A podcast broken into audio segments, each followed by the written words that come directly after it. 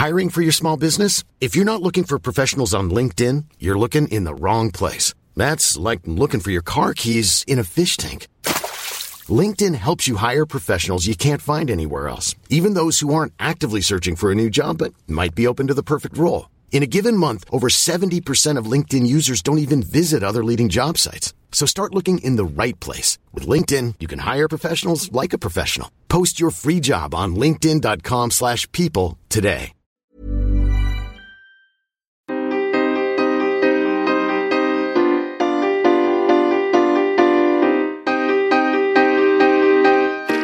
Studio 404, Studio 404 l'émission de société numérique.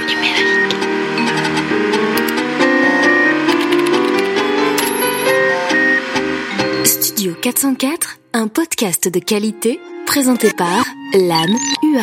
Bonjour à tous et bienvenue au Studio 404. Nous sommes ravis de vous retrouver en ce mois de février pour euh, une émission spéciale. Imaginez qu'on est en 1492 par exemple. non, je déconne, je déconne. Par contre, on a invité 73 podcasts influents français qui sont avec nous ici.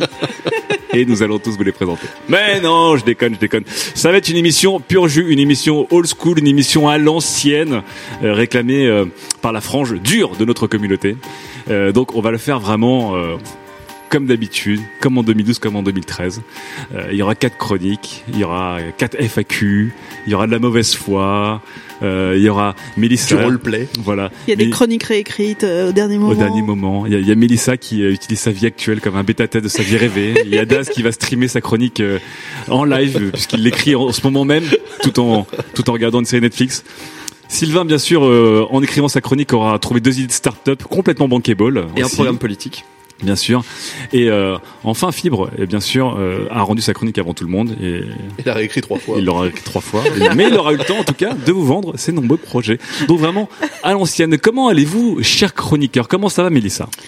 Euh, moi, je suis prête pour la fête. On est. euh, Moi, je suis prête pour la fête. On Moi, dirait je suis presque un prête truc pour de la fête. R&B. 1997, je suis encore euh, influencée par l'émission du mois dernier.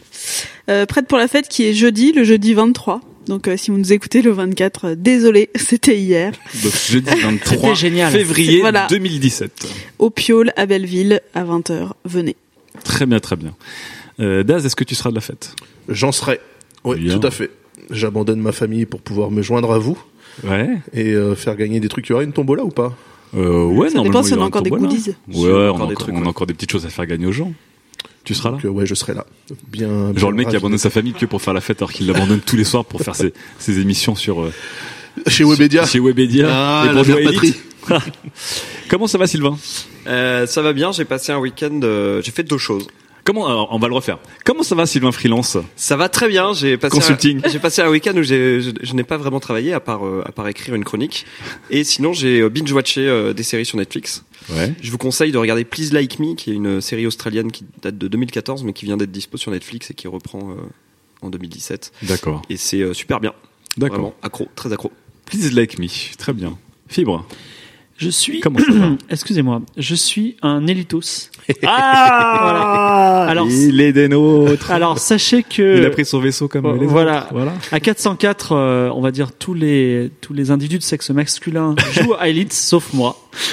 Et Moi, je joue pas enfin- à Elite, je vis Elite Voilà, parce que ça. Elite c'est la vie. Et donc j'ai rejoint le, j'ai rejoint la, votre secte et c'est pas mal et je pense qu'on va faire peut-être des des 404 dans Elite peut-être un jour. Ouais. Des- En tout cas, je vous vois plus souvent dans Elite qu'ailleurs. Et il nous restera enfin juste à convaincre Mélissa de se lancer en douceur dans le jeu vidéo en commençant par Elite.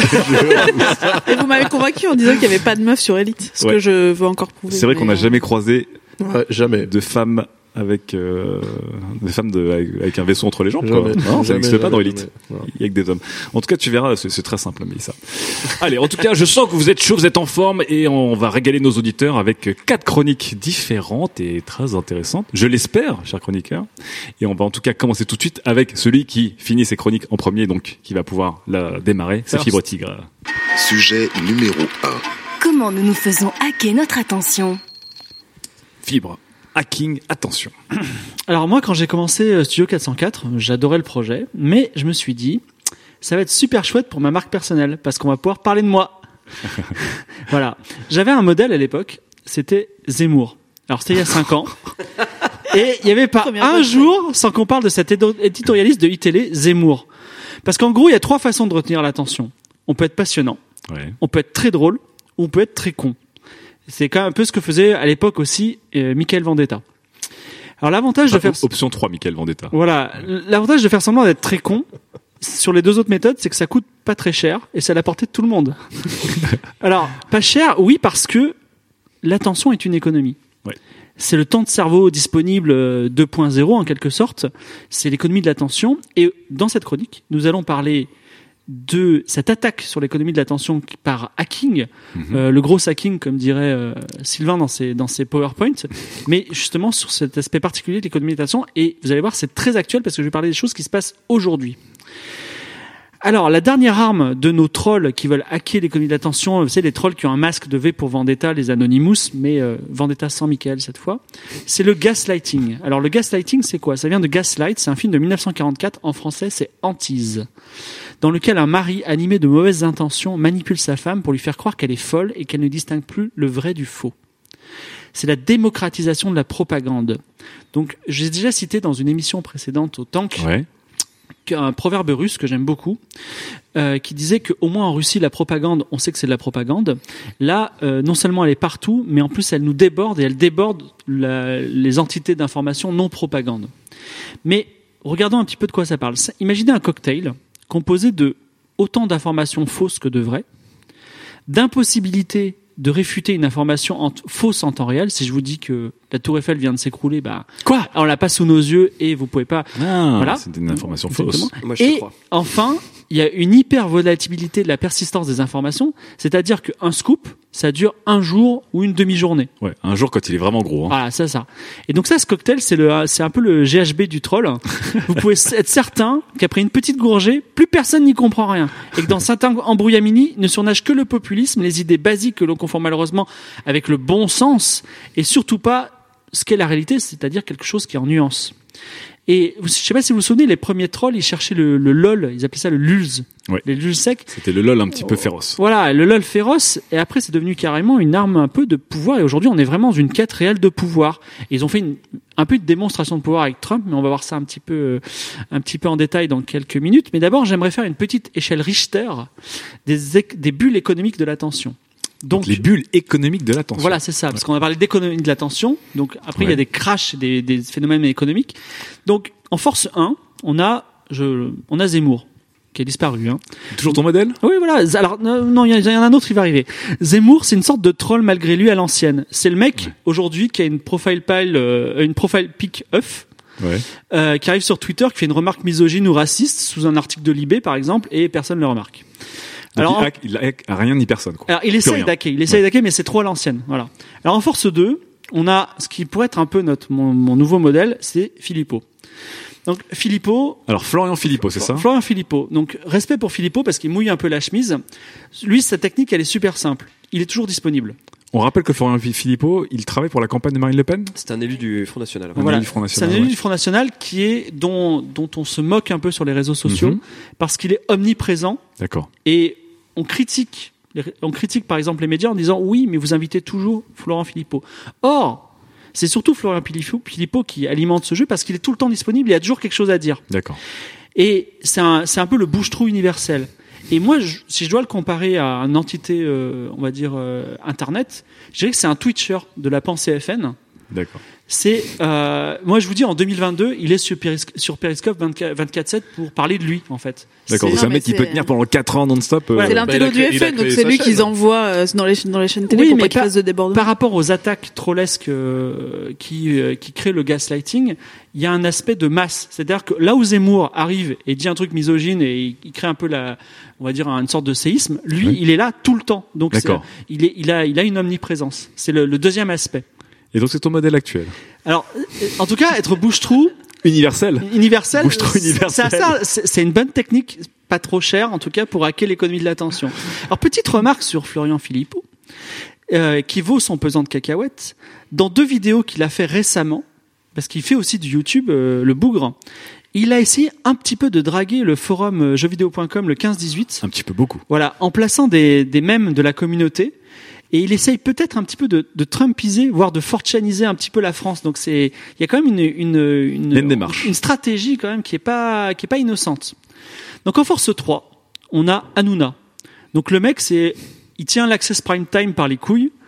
Il hack les trending topics comme un ado. Il joue complètement sur la provoque. Il se régale quand les social justice warriors lui tombent dessus. Il fait durer la polémique sur du vent. Le mec, il rachète Malaise TV comme un cannibale tenté par l'autofellation. En tout cas, parler d'Hanouna, c'est être la victime de son jeu. Et en force 9000, on a Trump. Alors Trump, c'est la bombe nucléaire des trolls de 4chan et du Gamergate, élu par le gaslighting. On a parlé des fake news, fake news, fake news. Et il alimente les tremblements de terre de puissance maximum. Accro aux réseaux sociaux dont il est une créature, il est plus millénial que les millennials dans la mesure où il va très vite et que la prochaine catastrophe n'est là que pour faire oublier celle d'aujourd'hui. Il n'a pas de discours argumenté, ça n'a aucun sens. Sa confusion est un élément de son identité parce que c'est un même qui vrai. domine le monde. C'est un même qui domine le monde. C'est lui son nouveau modèle. Ouais. Aujourd'hui, Trump, aujourd'hui, fait, fact. Aujourd'hui, Trump, dans un discours, a appuyé sa politique en affirmant de façon mensongère qu'il y a eu un attentat en Suède hier. Ce qui a fait rigoler toute la Suède, je crois, hein, mais on s'en fout. Il s'en fout. PewDiePie, plus gros youtubeur mondial, a fait une vidéo récemment clairement citée, Ouais. anti- anti- antisémite. Un peu plus discrètement, mais qui s'est quand même fait remarquer, Notch, milliardaire créateur de Minecraft, défend PewDiePie en évoquant une cabale des médias. Face aux faits, Fillon les nie et se maintient dans le jeu politique. PewDiePie, Fillon, Trump, ce sont des super pros de la communication. Ils n'ont pas réussi par hasard. Qu'est-ce qu'ils sont en train de faire? Eh bien, nous, dans 404, on a souvent parlé de la mise en scène de notre quotidien Ouais. qui va, alors, exemple mineur, la mise en valeur, le MySpace Angle, on se prend sous un, angle un petit peu valorisant. Mais c'est un petit peu de la triche. Mais ça peut aller jusqu'à la mythomanie pathologique, on en a parlé dans nos chroniques, de ces faux voyageurs Instagram ou de ces faux malades chroniques sur Facebook qui sont là pour attirer de l'amour. Eh bien, on arrive dans un temps où c'est difficile de jeter la pierre à Trump, à Fillon, à PewDiePie, en tout cas de jeter la pierre sur ces menteurs et manipulateurs médiatiques, parce que nous avons tous, tous péché Nous sommes tous des hackers de nous avons l'attention des tous autres. péché pour la même raison. Nous avons voulu des likes comme ils veulent de l'attention. Et si l'attention est devenue si importante qu'on est prêt à faire n'importe quoi, que pensez-vous de la vérité? Mais est-ce que la vérité c'est pas overrated? Est-ce que moi je vous dis la vérité c'est épuisant. La vérité il faut la chercher, il faut la vérifier et souvent la vérité c'est très chiant. Un attentat en Suède, c'est bien triste, mais ça fait plus d'audience sur BFM qu'un reportage sur les Chris Prolls. Dernier point. Est-ce qu'on fonctionne en personnalité comme on fonctionne en série télé, avec cliffhanger au lieu de polémique et showrunner à la place de responsable com? En tout cas, dans l'affaire Game of Canard enchaîné avec Fillon, moi c'était BFM toute la journée et j'attendais le nouveau twist. Trump aujourd'hui, et là je sollicite votre réflexion, Trump aujourd'hui ne reçoit qu'un mépris général de la communauté, de ceux qui se croient bien instruits, je vous regarde tous. À l'image d'Hanouna que vous méprisez. Mais comme Hanouna, il défonce les scores d'audience. Le mec est devenu président de la première puissance mondiale. Et comme Hanouna, désolé, il sera là pour longtemps. Et personne en face n'arrive à produire une émission pour le contrecarrer. La seule stratégie qui se dégage est d'attendre qu'on se lasse du show ou qu'on s'aperçoive qu'il est mauvais. Moi, je vous donne des spoilers, ça n'arrivera pas. Ah, donc Fibre, tu crois qu'on vit sous le joug et dans le règne des, des meilleurs hackers de l'attention? Donc les gens qui arrivent vraiment à prendre notre, nos réactions, qu'elles soient bonnes ou mauvaises, mais venir nous l'arracher quasiment. euh, et à la fin, on ne sait même plus si nous l'ont arraché ou si on a réagi de nous-mêmes.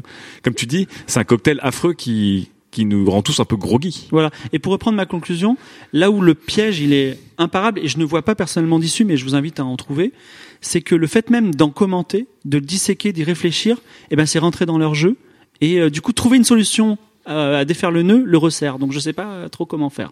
Alors, est-ce que vous êtes d'accord avec Fibre qui explique donc que cette cette économie de l'attention telle qu'on la connaissait avant, qui étaient des gens qui ont plus ou moins euh, d'influence ou de voix, ou des médias qui ont plus ou moins d'influence sur une voix, ont été complètement hackés par des gens beaucoup plus efficaces, qui sont passés par d'autres méthodes et qui ont surtout créé quoi un, un grand bouillon du, du propos, des faits euh, et, et des opinions et des commentaires qui font que tout est chamboulé en fait. Bah, Est-ce que vous sentez comme ça Selon moi, l'économie de l'attention, c'est euh, quelque chose qui existe depuis un certain temps, qui est effectivement l'économie, euh, qui est l'économie médiatique, et euh, qui a toujours su rester dans une certaine limite de l'éthique Mhm. et de, euh, ok, à un moment donné, il faut qu'on reste dans les, qu'on qu'on- qu'on joue le, le jeu de l'économie de l'attention, mais qu'on a, qu'on ne- qu'on n'aille pas jusqu'à manipuler la vérité. Quand les premiers médias ont commencé à faire du clickbait, Ouais. c'est-à-dire les titres un petit peu euh, putaclic, ouais. c'est c'est jouer le jeu de l'économie de l'attention. Mais ils sont jamais allés jusqu'au jusqu'au fait de se dire en fait on va balancer des choses fausses et, ma- et manipuler la vérité. Mais pourtant c'est là où on en est aujourd'hui parce qu'il y a eu une escalade de ce genre de choses. Et on rappelle, parce que c'est un des sujets que t'aimes bien, c'est que tout- toutes ces techniques de, de clickbait et d'é- d'économie de l'attention venaient des adolescents et notamment de certains Oui. blogs. Ouais ouais. Vous étiez très très fort pour, euh, pour Bah, créer pour créer de l'attention avec pas grand chose. on, on on l'a dit souvent, mais le, les, les- quand une tendance comme ça, un usage comme ça devient mainstream, c'est d'abord que les gens l'ont observé chez les ados euh, sur Twitter ou euh, Sur chez Tumblr, des jeunes ouais. sur les forums, sur Tumblr, sur 4chan, etc., etc., qui sont souvent précurseurs et pionniers de ce genre de choses puisqu'ils ils s'approprient les codes très vite. Est-ce que vous vous sentez, euh, Daz et Mélissa, et notamment Mélissa, ce sera intéressant d'avoir ton avis puisque tu travailles dans l'économie normalement traditionnelle de l'attention. Mais est-ce que vous pensez que les règles ont été, euh, comme dit Fibre, elles ont été détournées, hackées, brouillées, et que les gens qui les ont détournées et hackées sont aujourd'hui les gagnants de, de notre époque? Ah mais c'est horrible en fait le truc de fibre. Déjà ça m'a déprimé. hein. Chronique Moi qui suis dans le dans le business de la vérité et de l'attention. Euh, non mais oui ils ont gagné. Donc le problème avec Trump c'est qu'il dit une connerie par jour. Donc soit t'en parles, soit t'en parles pas. Donc des fois on se dit on n'en parle pas, et d'autres fois on se dit c'est trop grave, faut dire la vérité. Parce Ouais. qu'il y a aussi ce truc-là, c'est-à-dire que faut quand même continuer à prouver aux gens qui dit des choses fausses, parce que comme il hack l'attention, du coup, les gens commencent à croire. C'est comme Fillon qui se pointe en conférence de presse et qui dit "Vous dites que je ne suis pas dans la légalité Eh ben si, je suis dans la légalité." Non. Ouais. c'est juste que le mec il l'affirme avec tellement d'aplomb que tout le monde est là genre "Ouais, peut-être OK." Mais est-ce que le hacking est réussi dans le sens où si tu dis rien, t'as perdu en tant que média, et si tu dis quelque chose, t'as aussi perdu en tant que média? Bah, t'es obligé, de- en fait, t'es obligé de tout vérifier. Mais en fait, ce qui est très intéressant en ce moment, c'est que même les partis politiques commencent à faire du fact-checking. Il y a Ouais. Mélenchon qui l'a fait avec une vidéo qu'on vous mettra sur le forum que Sylvain nous a partagé. Ils l'ont déjà posté Ma- sur le forum. Marine ouais. Le Pen euh, fait, fait aussi de la vérification des propos de ses opposants. Donc en fait, ils, ils montrent, ils font croire qu'ils disent la vérité en prouvant que les autres disent faux au lieu de dire des trucs vrais. C'est ça qui est, enfin, est-ce le a- truc est complètement fucked up. Est-ce qu'il y a des règles sur lesquelles donc euh, cette notion, comme dit Fibre, euh, de faire du bruit, de créer de la polémique, de faire du clickbait, enfin, à un moment d'abord de faire du du bruit pour ensuite euh, servir un propos ou pas, mais d'abord faire du bruit, c'est quelque chose que vous avez adopté ou pas? Certaines techniques que vous avez adoptées. oui, nous pour le titre, en fait, comme il y a beaucoup de contenu Ah, sur ça. Internet. Non, mais il y a énormément de contenu sur Internet. Les Il y a- franchement, moi je fais des tests avec des gens autour de moi, genre montre un titre chiant et un titre moins chiant, Ouais. qui n'est pas faux. Un titre, Ouais. tu vois, un titre différent. le titre mec, il, titre et qui, il clique à droite, forcément. Enfin, je Ouais. veux dire, on est, on est tous ici euh, comme ça. Et c'est juste une adaptation à la façon de consommer des médias, en fait. C'est-à-dire qu'avant, c'est les blagues de Libé, aujourd'hui, c'est les titres comme ça. Et Libé fait aussi des titres comme ça aujourd'hui et a fait évoluer sa... T'es d'accord Ça L'économie l'attention telle qu'on la connaît a été aujourd'hui complètement hackée Oui, clairement, mais enfin après, je, on va pas arriver au moment où on va faire comme Trump et Fillon et dire des trucs fous, tu vois. Mhm. on n'est pas là. Daz, est-ce que tu sens que tu es dans une période un peu... J'aimais bien cette petite... J'aimais bien. Je trouvais intéressante cette métaphore du GHB, de l'attention, où à un moment, comme tu dis, on mélange quatre choses, c'est ça On mélange des vrais, des vrais faits, des faux faits, euh, on mélange un, un taux d'attention très très faible des gens qui font que les, les faits en plus s'entassent et, et se succèdent les uns les autres. Et il y avait un quatrième cocktail dans ton quatrième ingrédient dans ton C'est cocktail. que les informations disparaissent au bout d'une demi-journée. Ouais, C'est-à-dire qu'on s'en moque après. C'est faux, hein, parce que Fillon, ça fait quand même un mois que ça Et dure. que tu peux Oui pas mais, les oui, mais parce que, parce que ça a été orchestré Voilà. par le canard Non, et le, et le quatrième truc, c'est qu'on ne ça n'a peut pas été orchestré, ils ont sorti des infos. Et le quatrième cocktail, le quatrième ingrédient, c'est qu'on ne peut pas les vérifier aussi vite qu'elles apparaissent. Voilà. Est-ce que tu sens que t'es un peu groggy par ce cocktail, toi, Daz? Ouais, mais c'est une, euh, enfin, c'est le corollaire de, de la puissance des réseaux sociaux d'un autre côté, quoi. Ouais. C'est-à-dire que, enfin, il faut pas, enfin, on a Twitter, on a Facebook, on a tous ces trucs-là, et euh, c'est une source d'information en temps réel qui est absolument incroyable. Donc ça, c'est les effets positifs. C'était évident qu'à un moment donné, on allait se manger la- le contre-coup ou la contrepartie de ces, de ces effets positifs, à savoir ben, la propagation de fausses informations, de, de rumeurs et euh, et toutes euh, toutes ces saloperies. Enfin, ça fait partie de, tu vois, ton épée, elle est à double tranchant, quoi. Mais Ouais, Fibre. en écrivant ça, moi je me disais, euh, Trump a une mauvaise réputation. Mais imaginons, Non. que ce- mais imaginons, imaginons que ce soit, qu'il est mauvais. imaginons qu'il ait la réputation d'Obama. Vous avez le président des États-Unis qui dit euh, hier il y a eu un attentat en Suède et toute la Suède dit non. Ouais. Ben moi si c'est le président des États-Unis avec la CIA tout ça qui dit ça, ben moi je le croirais lui. Oui, c'est ça qui est deux fou. minutes et après le- la Suède prouve que c'est faux et tu crois la Suède. de Mais Oui, mais et des gens peut-être arriveront à croire que du coup, est-ce que la Suède ne cache pas quelque chose? Pour revenir à cet exemple Oui, précis, c'est des gens, c'est des gens qui sont déjà, enfin, qui, qui sont déjà convaincus, qui ont même pas besoin de, Non, mais si de Obama- faits euh, pour euh, pour aller dans leur sens, en fait. Ils Mhm. tordent la vérité pour euh, pour aller, euh, enfin, c'est le biais de confirmation. Ouais, c'est le fameux biais de confirmation. Les, les gens qui sont curieux et qui ne savent pas, ils vont, ils vont, ils vont être convaincus par la Suède qui dit bah ils sont sur place, ils le savent quand même. Ouais. Mais ceux qui, ceux qui sont déjà du côté de Trump et qui ont envie d'abonder dans son sens diront ce que tu dis. Effectivement, les Suédois nous, nous cachent truc. bah, bien sûr. Très bien. Du coup, euh, quelque chose du coup me, me fait un, me fait un peu hésiter parce que on parle quand même d'économie de l'attention. Ça veut dire qu'il y avait quand même un business avec des règles, euh, des gros joueurs, des petits joueurs, etc. Du hacking de cette économie. Est-ce que euh, on vit dans une, peut-être comme tu disais à un moment, dans une bulle ou dans une sorte de, de parenthèse où c'est un, peu le bordel et les choses vont rentrer dans l'ordre. On va revenir à une économie classique de l'attention.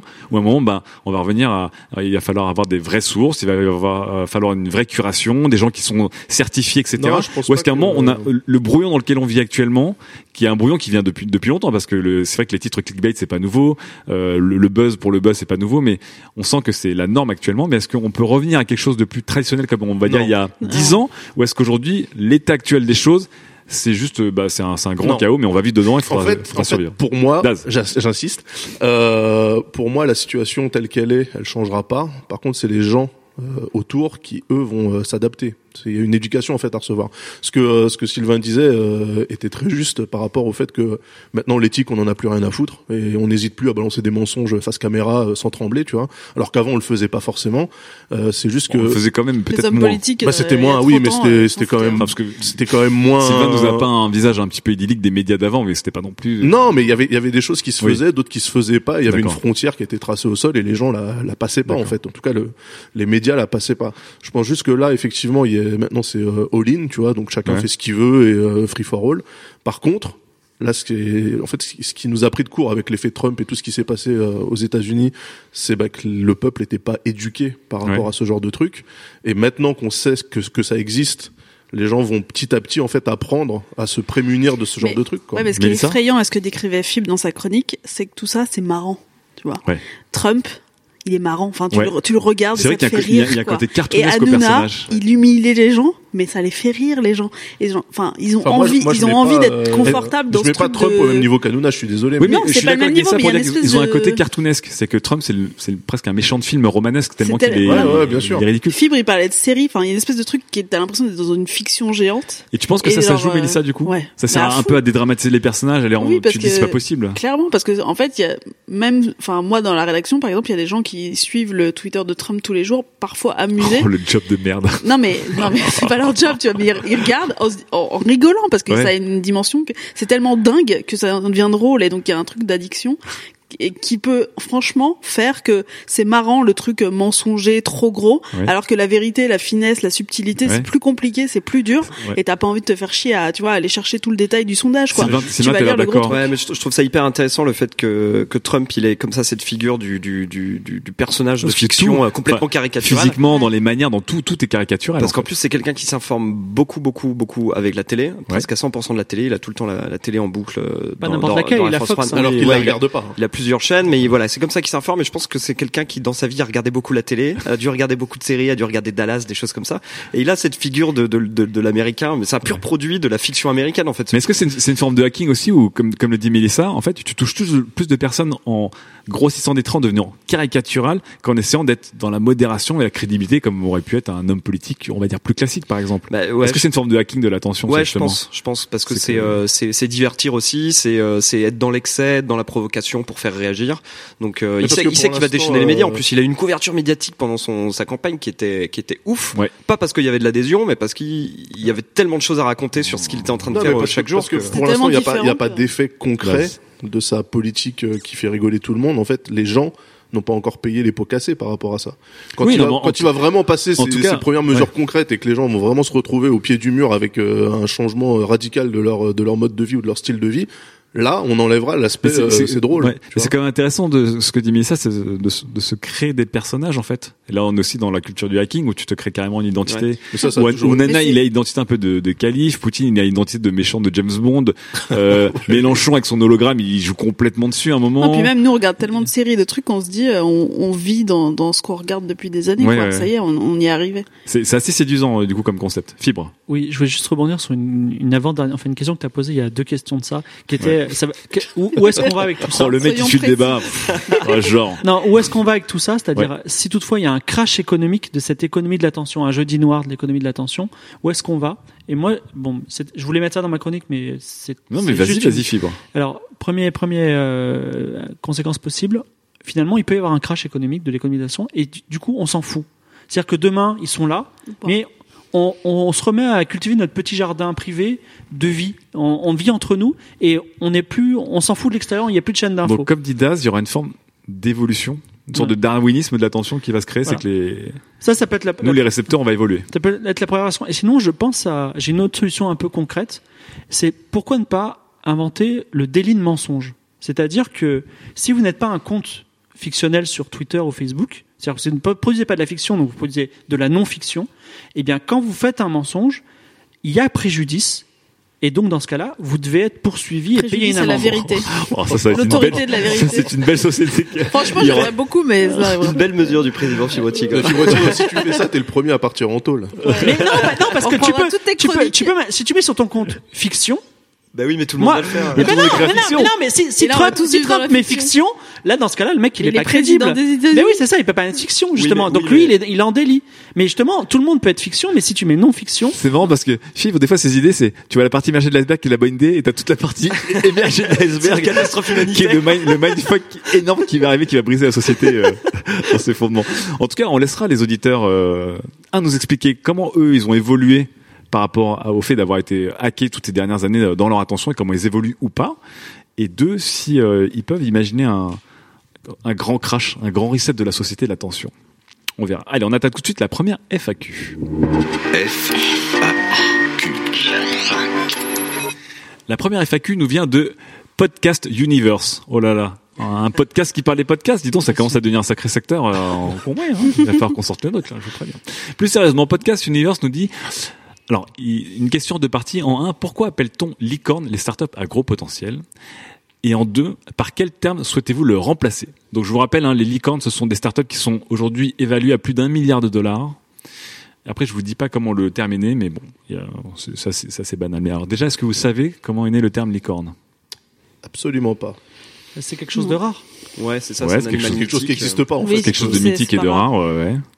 Bon, c'est c'est une. S'agit des arcs-en-ciel. Je crois que c'est un venture capitaliste ou une venture capitaliste qui a essayé à un moment de faire un buzzword sur un slide de présentation et qui cherchait un terme et c'est parti avec unicorn et, et c'est resté en tout cas.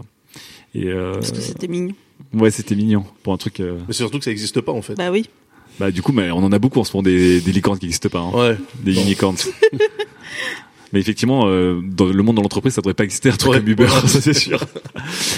Et alors du coup, euh, Comment Podcast Universe nous dit si on devait remplacer unicorn par un autre terme, comment vous appellerez-vous des startups valorisées à plus d'un milliard de dollars, parfois à tort, parfois à raison? Est-ce qu'il y a un, un petit terme que vous voudriez Il faudrait un, joli mot français, euh, un petit peu désuet. Ouais, Des gargouilles. des gargouilles. Ah, Ouais, pas mal. pas du tout désuet. Ouais, un petit peu quand même. ça, ça fait combien de temps que t'as pas utilisé le mot gargouille dans ton vocabulaire je m'en sers tous les jours. Tous les jours, je passe devant Notre-Dame. Regardez sûr. les gargouilles. Gargouille pour Sylvain. Est-ce que vous avez une proposition, chers collègues, ou pas? Ou est-ce que licorne, ça vous va très bien Des, ben non, il faudrait au contraire utiliser des mots marketing français, tu vois, des, des mots de mercatique. Des Un i-cheval. euh, Un i-cheval à cornes. à haute valeur. Non, je sais pas, oui, un- une, euh, une start-up à gros potentiel, un- une SGP. Ah, mais tu utilises le mot startup déjà, donc dans le, tu veux franciser unicorn oui, d'accord, une jeune pousse à, haut- à haut potentiel. Alors, ou à gros une, potentiel. une JPH, une JPHP. Une Très bien. JPHP, ouais. Une JPHP pour Daz. T'as le vrai héritage Cogip dans- qui coule dans tes veines, toi. hein. Ah ben, Les acronymes, quoi. Alors, euh, Fibre, Mélissa, est-ce que vous avez une idée ou pas? Alors, pour les entreprises à gros potentiel qui réussissent, Mais que c'est quand même un peu miraculeux. ben voilà, des miracles. Des miracles. Et pour celles qui échouent, je dirais des tragédies. Ok. Très miracle et tragédie. Non, en fait, c'est pas celles qui échouent, c'est celles qui sont qu'on sait dont, dont la valorisation est vraiment euh, surélevée. Parce que c'est une tragédie, on sait comment ça va se terminer et pas très bien. mais un milliard, tu sais que la valorisation de toute façon est trop élevée. Pas forcément. Bah non, regarde Twitch. Ils en valent 25 aujourd'hui. Enfin bon, bref. C'est peut-être une méga licorne. Et Mélissa, est-ce que tu as une idée ou pas d'un d'un petit terme affectueux pour des entreprises gigantesques avant de faire quelques, quelques recettes? Une pyramide. Une pyramide de Ponzi Ponzi. Voilà. Très bien, et ben voilà, Podcast Univers, tu as ta réponse. Des gargouilles, un JPHP, un miracle, une tragédie ou une pyramide. Allez, on attaque tout de suite la seconde chronique et c'est Daz qui prend le relais. Il va nous parler bah, de jeux vidéo, bien sûr. Sujet numéro 2. Soyez un gamer éco-responsable. Jouez local. Ah, mon petit Daz. Ceci est un communiqué de la Fédération internationale des Super Skills Or Pro Unis et Techniques. Gamer, gameuse, nous, à la fils de pute, on en a gros. La fils de pute. La fils de pute, tout à fait. Nous sentons un revirement depuis quelques temps, un retour aux valeurs poujadistes comme la prise de bon temps, les amis et la famille pour remettre au centre du jeu le multijoueur local. Bill Vezet et Cal Ambreden que tout cela. Les observateurs aguerris l'auront aussi remarqué avec la sortie de la Switch de Nintendo, qui privilégie elle aussi les sessions à plusieurs. On tend à délaisser le jeu en ligne au profit du multilocal, gage de convivialité. La convivialité comme seule explication pour tourner le dos à presque 20 ans de progrès technologiques. La convivialité que l'on oppose désormais frontalement au marqueur qui faisait jusqu'ici loi dans le monde du gaming, le skill. Ne nous mentons pas. Le tissu même du pro gaming est en train de s'effilocher doucement sous les coups de cutter de la convivialité. Les promoteurs de cette fumisterie nous parlent convivialité, mais nous, en tant que fils de pute, savons de quoi ils retournent. La convivialité a bon dos. La convivialité sert de cheval de Troie pour tenter de masquer le mal profond qui mine les nouvelles générations de joueurs et qui va bien plus loin que la simple recherche de chaleur humaine sur un canapé. Le vrai souci, camarades, c'est le baltringage. Le baltringwing, comme on dit dans la langue de World Ivy. Cette propension à fuir toute confrontation et à modeler puis se réfugier dans un environnement sûr et confortable. Nous sommes entourés de baltringues au quotidien. Vous l'avez certainement déjà remarqué sur les réseaux sociaux. Généralement avec des comptes qui postent des avis assez tranchés, puis qui bloquent toute personne ne pensant pas exactement la même chose. Les personnes s'adonnant au baltringage ne supportent ni l'opposition, ni la frustration, et encore moins la défaite. Normalement, quand une personne saine d'esprit se retrouve en jeu face à un adversaire plus aguerri et perd la partie, elle s'entraîne pour revenir plus forte et sortir victorieuse. Les baltringues ne pensent pas comme cela, non. Eux, ils coupent court à la confrontation et se réfugient dans leur cocon tout doux, où les joueurs se connaissent, sont tous copains et jouent en coop. On en est là en 2017 avec des termes comme couch co-op, donc coop de canapé, qui apparaissent désormais pour catégoriser des jeux alors que dans le même temps, il n'a jamais été aussi simple de se faire ouvrir en 6 secondes par trois cheaters russes sur n'importe quel MOBA.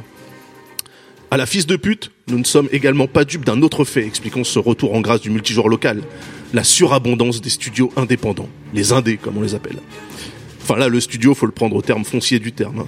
Les indés euh, développent littéralement dans un une pièce, voire un deux pièces atypique mansardé, si leur jeu en couch coop, elle va en poupe. Ces studios fondent souvent le cœur de leur jeu sur des mécaniques vues et revues, dont la simplicité peut être taxée de bêta, au sens cognitif du terme cette fois.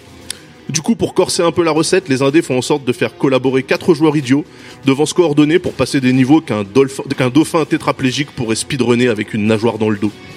Prenons les pitchs de quelques titres couch coop, parmi les plus populaires au sein de la scandaleuse communauté du forum de qualité, et observons à quel point ils sont révolutionnaires. Alors je vais pas dire les titres, je dis juste le pitch. Ah si, il faut les titres. On va les deviner. Vous allez les deviner. En travaillant en cuisine, vos camarades cuisiniers et vous devez préparer, cuisiner et servir toute une variété de plats délicieux avant que le client affamé ne claque la porte. C'est overcooked. Super. Attachez vos ceintures jusqu'à 4 joueurs pour blaster à travers les niveaux et éliminer la force terroriste qui menace notre mode de vie. Super Broforce. Broforce. Broforce. C'est un jeu local 4 joueurs centré sur des matchs en versus intenses et hilarants, inspiré par les classiques de l'âge d'or du multijoueur canapé. Towerfall. Génialos, Towerfall, exactement. Il est trop bien Towerfall. Camarades gamers, rappelons-le ici, parler de l'âge d'or du multijoueur canapé pour le jeu vidéo, c'est comme parler de l'âge d'or de la mort à 30 ans quand on parle du Moyen Âge. le multijoueur canapé, c'est une contrainte à la base. On n'avait pas le choix il y a 25 ans, c'est tout. En 2017, on l'a le choix. Mais les studios indés, paresseux, sans ambition autre que de vivoter, préfèrent mettre de côté le mode online, qui demanderait certainement un peu plus de travail côté netcode et game design, et puis un léger investissement dans des serveurs peut-être. Les indés indolents cherchent avant tout l'argent facile auprès des joueurs victimes, qui n'ont pas compris que quand on chassait le mammouth à la préhistoire, c'était parce que c'était pas parce que c'était cool, c'était juste pour survivre.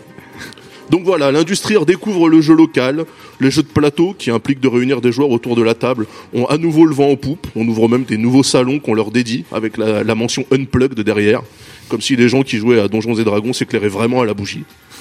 la fils de pute assiste donc impuissante à l'amélie poulénisation du jeu vidéo. Oh là là. Un retour souhaité à un jeu vidéo qui n'a finalement jamais réellement existé et qui ne, qui ne permettra plus aux meilleurs d'émerger. Les joueurs se noieront dans leur médiocrité et inonderont le monde de stream de joueurs basiques et lambda, sans aucun skill et sans aucun intérêt. Le jeu multi ne prend toute sa saveur que s'il est également, il est également jouable en ligne. Faire du jeu multi local uniquement, c'est un retour en arrière sur la route du progrès, un non-sens complet, mais dans un monde où les vinyles se vendent mieux que les CD, la fils de, pu- la fils de pute peut définitivement déclarer que plus rien ne l'étonne. Alors on rappelle l'acronyme des, des fils de pute quand même? Alors oui, l'acronyme des fils de pute, j'ai galéré pour le trouver. hein. Alors, c'est la Fédération internationale des Super Skills Or Pro unis et techniques. La fils de pute. La fils de pute.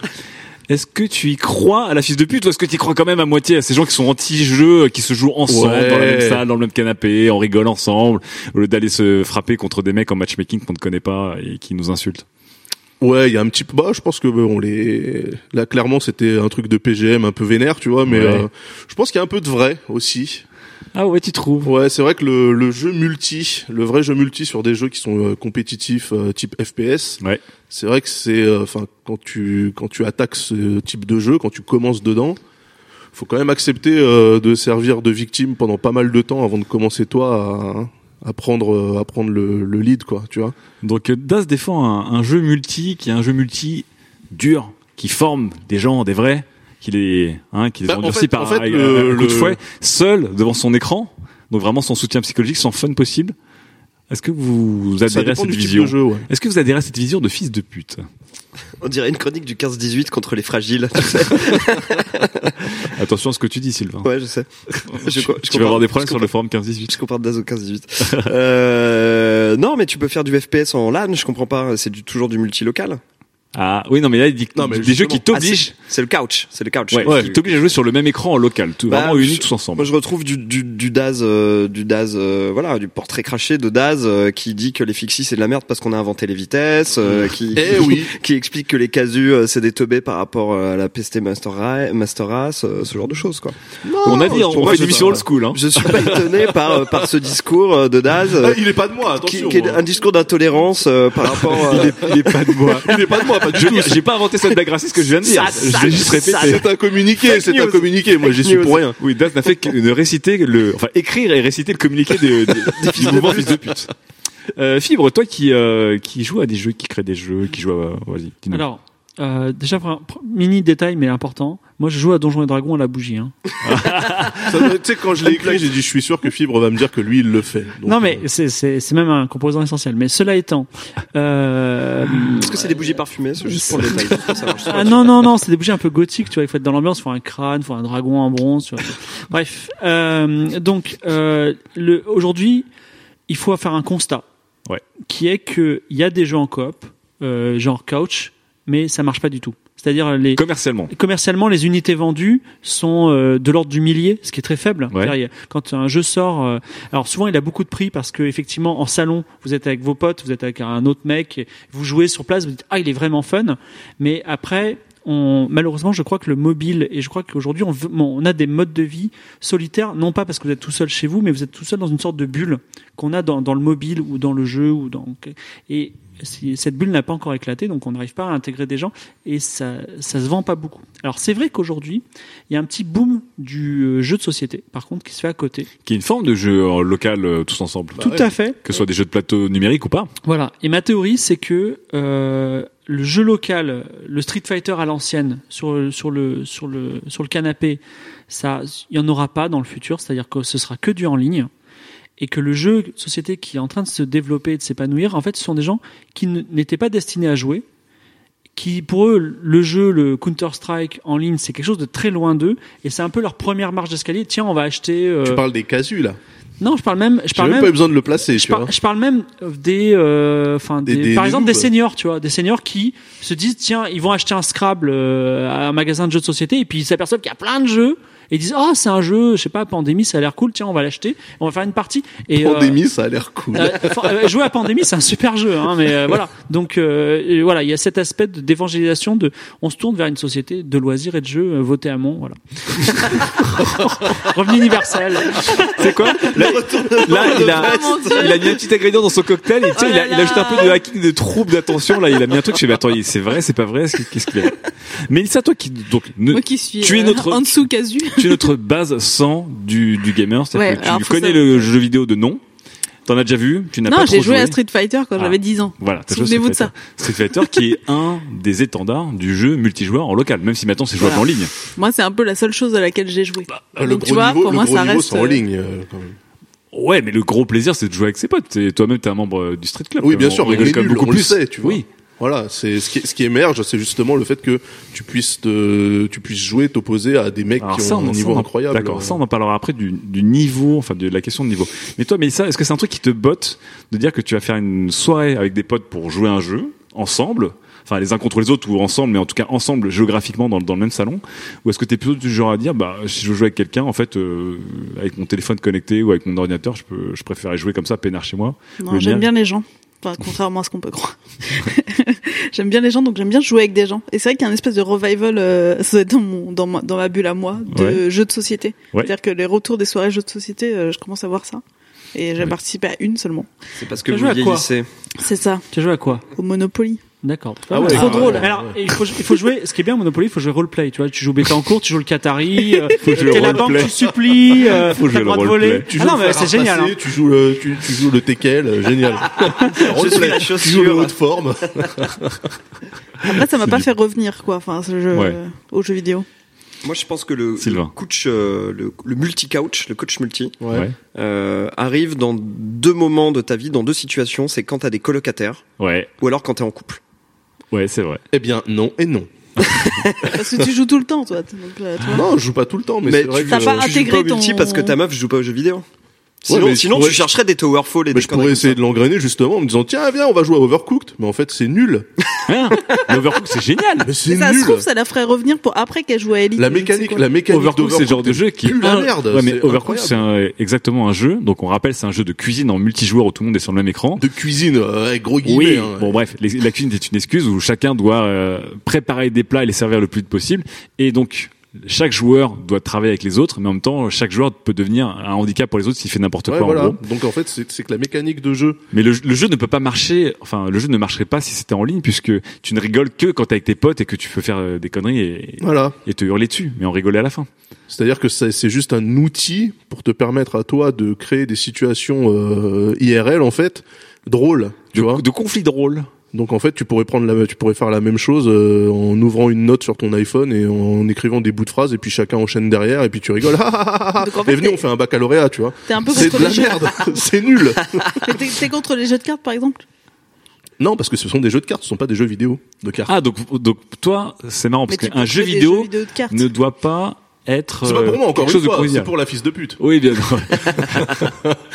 Attends, moi je prends du plaisir à jouer effectivement, tu l'as dit, à Street Fighter euh, en bande organisée, mais euh, en fait j'ai- plus de mal. Je suis pas contre le multi personnellement. Là, c'est c'est Das qui parle. Je suis pas contre le multi local tant qu'il y a On du dirait multi- Fibre qui parle. tant qu'il y a du multi en ligne qui est accessible aussi. C'est-à-dire qu'un jeu, un jeu qui lui fait le parti de dire tu ne joueras à ce jeu que quand tu auras trois potes avec toi sur ton canapé, bah ça fait comme la Wii et tu joues jamais. Non, fait. mais déjà, il faut avoir un grand canapé. Et quand il y en a un qui joue, qui, qui, qui scrolle sur Twitter pendant qu'il y en a deux qui jouent, tu vois. Enfin, dire, le monde n'est plus adapté à ça. C'est fini. C'était les années 90, les années 2000. Et aujourd'hui, on a, Mais c'est un- le contraire, Philippe, qui est en train de se passer. c'est très fait. compliqué. Si, si tu arrives à avoir la même personne sur la même longueur d'onde, euh, dans la même pièce que toi, en général, tu lui fais l'amour, tu vois. Tu vas pas jouer à Overcooked parce que c'est trop rare quand ça arrive. Non, mais c'est vrai. C'est- C'est trop rare. Donc, euh, du coup, voilà, c'est euh, il- il- ces jeux-là, il, il vaut mieux. Et par contre, quand tu vas en ligne et que tu dis je veux jouer avec quelqu'un, plaf, t'as- t'as- tu es aligné avec l'une des 10 000 personnes et là, tu peux jouer. Le sexe qui est un, jeu un jeu de, multi-coach aussi, hein. Couch multi, ouais. Ouais, ouais. Ouais. Enfin, Qu'on peut aussi pratiquer en ligne, mais c'est moins marrant. Ouais, c'est vrai, c'est vrai. Voilà. Bon, alors, et plus sérieusement, euh, il y a quand même, on- donc tu, tu parles de la Nintendo Switch, donc on va en parler évidemment, Ouais. mais des jeux comme Mario Kart ou Mario Party ou des choses comme ça sont le symbole de la beauté de jouer avec ses potes en vrai. Moi, je joue jamais à Mario Kart en ligne pour le matchmaking. Tu ne joues que quand t'es avec des potes, tu enfiles des manettes et c'est pas important de savoir qui gagne. C'est important de savoir qui fout le bordel et qui rigole. C'est, c'est le symbole quand même des jeux euh, coop ou, ou multijoueurs en tout cas en local. Et le seul intérêt, c'est de réunir ces deux conditions. Ouais, mais encore une fois, Mario Kart te permet de jouer en ligne. Oui, mais il y a aucun plaisir à jouer en ligne à Mario Kart avec des Moi, inconnus. Yoshi, je perdais tout Il y a temps. aucun plaisir à jouer en ligne avec des inconnus pour les gens qui ne veulent pas euh, performer. Oui, alors voilà. Alors ça, c'est, ça, c'est Voilà. notre, question. Ouais. Bah oui. Est-ce que, est-ce que forcément un jeu, tu dois être dans, dans, dans, dans la perf et le matchmaking et grinder des levels, Bah, etc. attends, quand on a on a mis en place, enfin, Internet est arrivé, les connexions haut débit, machin, etc. Un des premiers rêves, c'était de dire putain, tu vas pouvoir jouer avec la crème de la crème à n'importe quelle heure du jour et de la nuit, même s'ils sont à l'autre bout de la terre. Ah, ça c'est ta vision. Enfin, la c'était vision quand même- de. c'était quand même une des promesses. C'était quand même une des Non, promesses. mieux que ça, mieux que ça. Je prends, je prends par exemple les gens qui aiment jouer. Excusez-moi, il y en a au go, aux échecs. Euh, Au Pourquoi tu euh, t'excuses non, parce que euh, voilà, et parce que parce que tu vas tu vas jouer avec des gens qui ont plutôt ton niveau. Et ça c'est cool parce que c'est comme ça que tu progresses. C'est pas jouer en jouant avec les meilleurs. Ça c'est important. Ah, ah. Oui, mais enfin- ça c'est le matchmaking. En jouant avec les surtout- meilleurs ou en jouant avec des gens qui ont ton niveau, de toute façon, il y a, il y a cette notion de progression. Quand toi, tu joues avec ton pote, par exemple, moi sur GoldenEye 64, Ouais. on jouait avec un groupe de potes, ok, à un moment donné, mon groupe de potes à moi, on était peut-être dans le top 3 de la ville, tu vois. Et tous les quartiers, en fait, il y avait des groupes de quatre joueurs qui venaient et puis euh, ça s'affrontait, mais je veux dire, ça restait ultra local. Ouais. Tu vois, tout comme quand je jouais à Daytona USA, j'avais l'impression d'être bon jusqu'à ce que je vois une vidéo d'un japonais, tu vois. et là, j'ai dit, ah putain, ouais, ok, c'est ça le Oui, vrai niveau. c'est marrant que tu indexes le plaisir du jeu vidéo à plusieurs avec le niveau. Non, mais ce progrès. que, ce que ce que je veux dire par là, c'est qu'à un moment donné, en fait, t'es euh, t'es un, un borgne euh, au royaume des, aveugles, tu vois. Ouais. T'es le meilleur de tes potes, ok, mais en fait t'es que dalle. Et toi, tu prends même plus de plaisir puisqu'il y a zéro progression puisque eux sont nuls. Est-ce que vous êtes d'accord avec ça? Est-ce que vous avez forcément besoin d'avoir un objectif ou un rival ou un challenge Me pour dites prendre pas que vous jouez pas pour gagner, je n'y croirais pas. Non, mais tu peux. Je joue euh, pas Mario Kart pour gagner. Moi, moi j'ai envie de, j'ai envie de Moi, je joue défendre. pour pas euh, perdre. J'ai envie de défendre la coop. Moi, j'aime beaucoup la coop. Je trouve ça Ouais. génial. Un, un Left 4 Dead, euh, euh, un Left 4 Dead, c'est quand même, c'est quand même excellent, quoi. Moi, je joue à Left 4 Dead en ligne et je me marre dix fois moins que quand je joue à Left 4 Dead en local avec des potes. ouais. Mais tu vois, Left c'est 4 Dead, pour en avoir fait certains, euh, avec euh, avec vous à l'époque, on faisait, on montait des LAN, etc. Moi, c'est pas, ça m'a pas. Ok, ok, ok.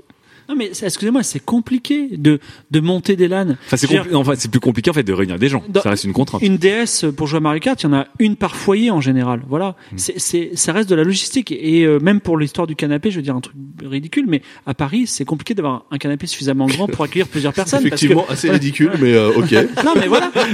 non mais J'ai- j'ai- c'est ça- difficile j'adore d'avoir le Toulousain canapé. le Parisien, ça, j'adore ça. non mais il y, a- y a des choses. Je sais euh, pas pour vous en province, mais, mais Non, mais- ici, il n'y a que des canapés de Je place. dire, pour ne pas aller sur Internet, sur Twitter, sur euh, sur sur Facebook, euh, pour ne pas faire toutes ces choses qu'on nous propose aujourd'hui, aller chez quelqu'un pour jouer à un jeu chez lui, c'est compliqué. Enfin, je trouve que la démarche est compliquée Ah, c'est marrant, moi j'ai fait il y a pas quoi. plus tard qu'il y a quelques semaines, on a Non, fait encore- une journée overcook chez un pote. Encore, encore une fois, moi, c'est pas tant le fait de regrouper les gens, c'est surtout que, du coup, ça sert d'excuse. Tu vois, tu prends le cas d'Overcooked, en fait, la mécanique de jeu en elle-même, elle est ultra conne. Et ce qui crée l'intérêt, c'est justement de voir les gens qui font n'importe quoi. Ouais. C'est-à-dire que le jeu en lui-même, il est creux, il est vide. Overcooked, en fait, pour moi, c'est moins bien que Comics Bakery sur euh, MSX. Et j'y joue en 86, tu vois. Et en plus, il y avait des ratons laveurs. Et tu pouvais tuer les ratons laveurs. Non, voilà. c'est- c'est- C'est-à-dire que les mecs se disent, comme notre jeu, de toute façon, on va l'orienter euh, couch co-op euh, multi-local. Ouais. On peut faire un truc, mais ultra con. Mais non, c'est bien Mais foutu. si, parce que les levels sont bien foutus, t'es dur. Eh, on va cuisiner sur la banquise. Ah, c'est génial, ça fait déraper les joueurs. Ok, super. Alors regarde, Sylvain est mort de rire juste au plus, tu l'as je dit. trouve ça bien, ça me fait penser à Bomberman, ça. Eh ouais, Bomberman, regarde Bomberman. Non, Naz. Bomberman, je suis d'accord. Bah, Bomberman, est-ce que t'as envie d'y jouer seul en ligne chez toi Est-ce que t'as envie de jouer avec des potes et de Si leur hurler en le foire FDP terroriste de la Terre, oui. Mais d'ailleurs, je pense qu'il y a des gens qui se sont ré- radicalisés sur Bomberman. Mais bien sûr. On n'en parle pas de Il y a un story mode assez intéressant dans Bomberman, donc euh, ça vaut C'est le story mode, ouais. Bon, on avait dérapé du sujet, mais on revient dessus. La Nintendo Switch, qui est une console euh, portable et de salon, mais qui surtout euh, offre un mode où on va pouvoir se connecter sans fil ou avec fil à plusieurs jusqu'à 8, voire jusqu'à 10 sur Splatoon 2 avec deux modes spec. Mais en tout cas, c'est le retour du je vais chez mes copains ce soir, j'emmène ma Switch et tout le monde aura sa Switch et on se pose ensemble et on joue chacun sur nos Switch, mais ensemble. C'est Franchement, Et franchement, j'espère ce- qu'il y aura quatre prises pour les recharger. franchement, ce tableau-là est quand même. Parce qu'à Paris, on n'a euh, pas beaucoup de prises. bah, ce- ouais, à Paris- à Paris, il y a qu'une prise par foyer. Bah, sorry, il y a le PC branché dessus et la lampe Ikea, ok Ce tableau-là, en fait, que tu vends, il est, euh, il est chouette. Et pour moi, il est plus chouette que euh, ce qu'il y avait, par exemple, quand ils ont teasé la Switch. Tu sais, ils ont fait une petite vidéo où tu voyais la meuf euh, Karen, Ca- la fameuse Karen. qui arrive sur un rooftop avec euh, avec sa Switch pour dire bon bah euh, fin de la soirée maintenant on va tous jouer autour de ma console et là tu dis mais Oui. barre-toi avec Bon, ta ça console c'était de merde. Nintendo. Mais dans l'idée de se dire que t'as ta console un peu partout sur toi, Ouais. et, on- euh, et tu peux la trimballer et te connecter avec euh, des potes facilement comme ça. Les deux se, se reconnaissent et vous jouez ensemble ou l'un contre l'autre sur des jeux. C'est plutôt, c'est plutôt euh, Si encore une fois, si le jeu permet également de jouer en ligne, Ouais. pour moi il y a pas trop de problème. Et l'idéal pour moi, ça serait un truc genre du jeu où tu peux faire de la coop avec en même temps un mode en ligne, c'est-à-dire que je joue avec deux potes contre trois autres mecs euh, sur internet, tu vois. Ouais, comme ça. C'est un truc un mode mixé, c'est-à-dire que tu joues effectivement euh, avec des gens qui sont proches de toi contre d'autres mecs. En fait, mec ce que, qui veut ce que- tout. ce que tu condamnes, C'est toi, là, c'est la paresse des, des développeurs. Mais quoi. complètement, c'est les, les indés, c'est à cause C'est des indés parce que voilà, euh, un mode en ligne, on sait que c'est compliqué à C'est mettre à en cause de œuvre. ces connards qui C'est à n'ont pas d'argent pour développer. C'est bien bien, sûr, on mais avait, attends. on avait passé de débat sans fin sur le forum de qualité. c'est à cause des indés que tu as des jeux qui sont complètement gogol. Donc euh, non non mais euh, Broforce génial les gars, je joue à Turrican. Euh, T'as joué à Towerfall. Towerfall, il est génial. Mais c'est pourri putain, j'ai pas envie de jouer. J'ai arrêté- de jouer à Gauntlet en 90 quoi. Mais merde. alors, comment tu peux comparer ça? Bah si, c'est la même chose. Mais en gros, c'est à cause de ces cons-là que tu as pas de pas de mode en ligne parce que tu comprends, ça coûte cher et puis il faut une infra, etc. Machin. Bah. Du euh, du pixel art. Tu vois, donc euh, ah, c'est du pixel, c'est super joli. non, c'est de Bon, la merde. en fait, la chronique de Das, c'était une chronique anti-indé. C'était pas Mais bien une sûr, chronique évidemment. anti, anti, anti-convivialité, quoi. En fait, Das, il aime bien, il joue à Street Fighter, il joue à Mario Kart et tout, c'est juste qu'il voulait taper sur les indés Je gratuitement. veux un jeu où tu as le choix. Je veux pas du euh, t'es forcé à jouer sur ton canapé. Mélissa, est-ce que tu joueras à la Switch? Est-ce que, Déjà, est-ce que tu as vu la Switch? Est-ce que c'est- la console est son côté un peu, je la trimballe partout, mes potes peuvent la trimballer partout, et on peut jouer au bureau, au machin, c'est un truc qui te botterait Non. Ok. Et ben vous savez quoi? On mettra Mélissa sur un bon gros système de matchmaking sur un MOBA bien chiant, elle jouera toute seule chez elle et elle pleurera des larmes de sang. Élite. Non, mais oui, déjà, je te tentais Élite avant. Ok. Eh ben très bien. Eh ben on jouera à Elite seul, même quand on fera du multicrew tous Non, ensemble, multicrew, voilà. chacun de notre côté. Chacun chez soi. Ben on, oui. pourra, on pourra pas un jour faire une soirée et se recréer un cockpit avec le, le commandeur derrière sur un gros canapé et un mec à droite Moi, qui sera l'armement. Mais vous l'avez Eh ben déjà voilà. fait Vous avez déjà fait une LAN Elite Oui, On on a fait. Mais là, là, Ouais. tu vois, on va essayer de replacer même là, de, de manière spatiale. la passerelle de l'Enterprise, tu vois. C'est-à-dire qu'en fait, le commandeur, il sera à l'arrière, il pourra hurler sur ses Donc potes. Daz, il va nous donner des ordres, c'est ça il va, il va se régaler. Non, Daz, on foutra l'artillerie. Allez, on arrête le débat. On verra ce que vous en pensez, vous, en tout cas. Est-ce que vous êtes des fils de pute ou pas, selon Daz? On attaque tout de suite la deuxième FAQ. F A Q. Richard William Damien. Il s'appelle Richard William Damien sur Twitter. On le connaît, lui. Ah ouais. Ouais. C'est marrant parce que toi, t'avais, t'avais une théorie sur les, les tueurs en série qui avaient tous des doubles prénoms. Lui, il a un triple prénom. Alors, en tout cas, Richard William Damien nous demande devrions-nous plus profiter de notre jeunesse AFK, donc notre jeunesse loin des écrans et des ordinateurs, sachant qu'à la retraite, on risque de devenir des sortes de no life, notamment. Est-ce que C'est un sujet que j'adore, ça. ah, alors Sylvain, tu, tu es inspiré. Alors, est-ce qu'il faut profiter de sa jeunesse et du fait que nous sommes physiquement aptes à profiter du monde physique Non. pour se dire que quand on sera vieux, voilà. Alors ensuite, fibre. Non, Non, mais par contre, je suis très excité de d'être vieux à la retraite, d'être sénile et qu'on me fout dans une maison de retraite avec un putain d'Oculus sur la tête, quoi. J'ai trop envie de ça. Putain, mais je je comprends pas pourquoi aujourd'hui les vieux dans les maisons de retraite, ils... Est-ce que vous avez regardé la dernière saison de Black Mirror? Non. Si. Ah bah si, les vieux qui sont dans un Ouais. dans un Ouais. Ah, je spoil rien, mais trop tard, Ouais, ça a été ouais, spoilé en tout cas, voilà. Oui, oui, oui, bah oui, mais voilà, mais moi j'ai hâte de ça. En fait, j'ai j'ai hâte de me divertir de, de façon complètement indécente quand je serai à la retraite. Et de- temps, quoi. Et limite, quand tes, quand tes gamins viennent te voir ou tes petits enfants viennent te voir, dégage! Je suis en pleine partie! euh, Tu me fais chier, tu vois? Seul Seul! Sans convivialité De toute façon, j'ai Avec- pas de canapé, j'ai qu'un lit médicalisé. Avec un grand-père russe T'auras les, t'auras les multi-medicalized bed, ce sera le nouveau nom. Donc trop chaud pour être euh, à fond euh, Oui, mais du à coup- la maison de la retraite, mais Oui, aujourd'hui, mais du coup- euh, non. Par contre, je suis D'accord, donc trop chaud pour être toujours branché sur le cul toute ta life en fait. Non, mais cette, euh, cette question, en fait, oublie quand même un facteur euh, qui est super important, c'est que quand t'es jeune, Oui, t'as pas de thunes. ouais. Donc de toute façon, profiter de la vie quand t'es jeune, Bon, de la quand- merde. alors on va dire quand tu arrives quand tu arrives au doux croisement des deux courbes où tu Ouais. gagnes ta vie mais tu es en même temps physiquement apte à te déplacer à faire du C'est le moment où tu peux justement t'acheter un acheter ses Vive et une machine d'enculé pour pouvoir euh, faire tourner tout ça. Ok, très bien. Donc Daz, euh, t'es comme Sylvain en mode euh, jeune ou pas jeune, de toute façon euh, connecté toute la journée quoi. Voilà. Ok, Mélissa. Ah bah pareil, hein. enfin je veux dire, euh, on, on sait Oh, pas, cette équipe, cette équipe. non, on cette sait pas, on sait pas où en sera la technologie dans 40 ans. Donc imagine, on s'arrête maintenant pour reprendre dans 40 ans, parce qu'on va être dans la, à la retraite dans 1000 ans. Tu seras vraiment largué comme les vieux. Oh, on sera des vieux Et cons. du coup, on sera vraiment trop largué, donc on sera, enfin, I'm Sandra, and I'm just the professional your small business was looking for. But you didn't hire me because you didn't use LinkedIn jobs. LinkedIn has professionals you can't find anywhere else, including those who aren't actively looking for a new job but might be open to the perfect role, like me. In a given month, over 70% of LinkedIn users don't visit other leading job sites. So if you're not looking on LinkedIn, you'll miss out on great candidates like Sandra. Start hiring professionals like a professional. Post your free job on linkedin.com/people today. C'est Je débile. comprends quoi. pas, je les mets comment les lunettes C'est débile. T'appelleras tes enfants pour dire je comprends pas, j'ai pas d'image. Fibre. Alors, moi, je serais tout le temps sur Internet. Ok. Mais Donc c'est c'est euh, unanime. Je dirais que euh, aujourd'hui, j'utilise les réseaux sociaux surtout pour euh, des raisons professionnelles. Et j'ai hâte. C'est vrai? Parle-nous de tes projets, Fibre. Parle-nous de tes projets. Non, non. Et j'ai- j'ai hâte à un moment de dire, m'en foutre, tu vois, dire. Ouais. euh, euh, ah, je sais pas si vous voyez les vieux dans la rue, ils disent ce qu'ils pensent. Ils disent oh il est moche celui-là, tu vois. Et on peut rien dire, il est vieux, tu vois. Et ben moi je ferais pareil sur Twitter quand je serais vieux, j'insulterais tout le monde, tu vois. Et je dirais ah putain je suis bien là, tu vois voilà. Et donc là, là t'es jeune et tu peux rien faire. Bah je, je me retiens un peu. Bon bah voilà, écoute, tu, tu as ta réponse, euh, Richard euh, Willem Damien. Euh, ça ne sert à rien d'être AFK pendant que t'es jeune. Hein, vraiment, ça ne sert à rien. Donc plonge, plonge-toi dedans et ne perds pas de temps à faire des choses physiques de ta vie. Allez, on passe tout de suite à la troisième chronique et c'est Mélissa qui va nous parler de Quantified Self. Sujet numéro 3. J'ai enfin trouvé le jeu vidéo qui me plaît. Ma vie. Ah Ben voilà, c'était le running gag de l'émission Mélissa Ouais. et les jeux vidéo. On y est. J'ai trouvé. Ah, Haha. Voilà, je vous explique la genèse hein, parce que c'est comme c'est compliqué chez moi. Tout a commencé quand j'ai vu le budget mensuel de Uber de ma meilleure amie, 20%. Je l'ai vu sur un petit camembert coloré qu'elle avait sur l'appli de sa banque. Et alors ce petit camembert coloré, il n'était pas en pixel art, m'a beaucoup plu. Et euh, vous savez comme j'aime ranger mon internet, et là je me suis dit avec ce camembert je vais pouvoir ranger ma vie. Mélissa qui y croit encore. Continue, 2017, ça elle pense, continue. elle pense encore qu'elle peut évoluer. 46e émission, j'y suis toujours. Euh, mon appli banque ne fait pas de camembert. Je la paye très cher, mais elle a pas ça. Mais heureusement, il y a toujours un petit start qui a eu une bonne idée, donc j'ai téléchargé Bankin, le pays des merveilles du camembert coloré. Et voilà le début du décompte de ma vie. Bienvenue dans ma vie quantifiée.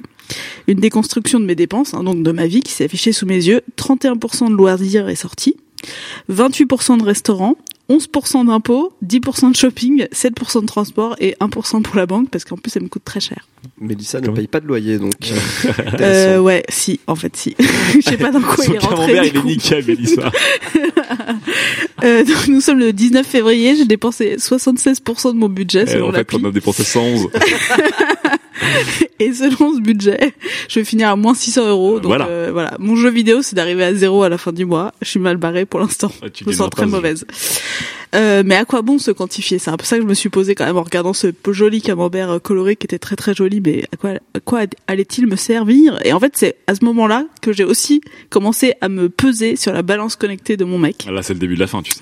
Ouais, je sais, mais en fait, j'ai compris que tu peux avoir deux comptes séparés. Ah. Tu vois? Il n'y a pas croisement des courbes.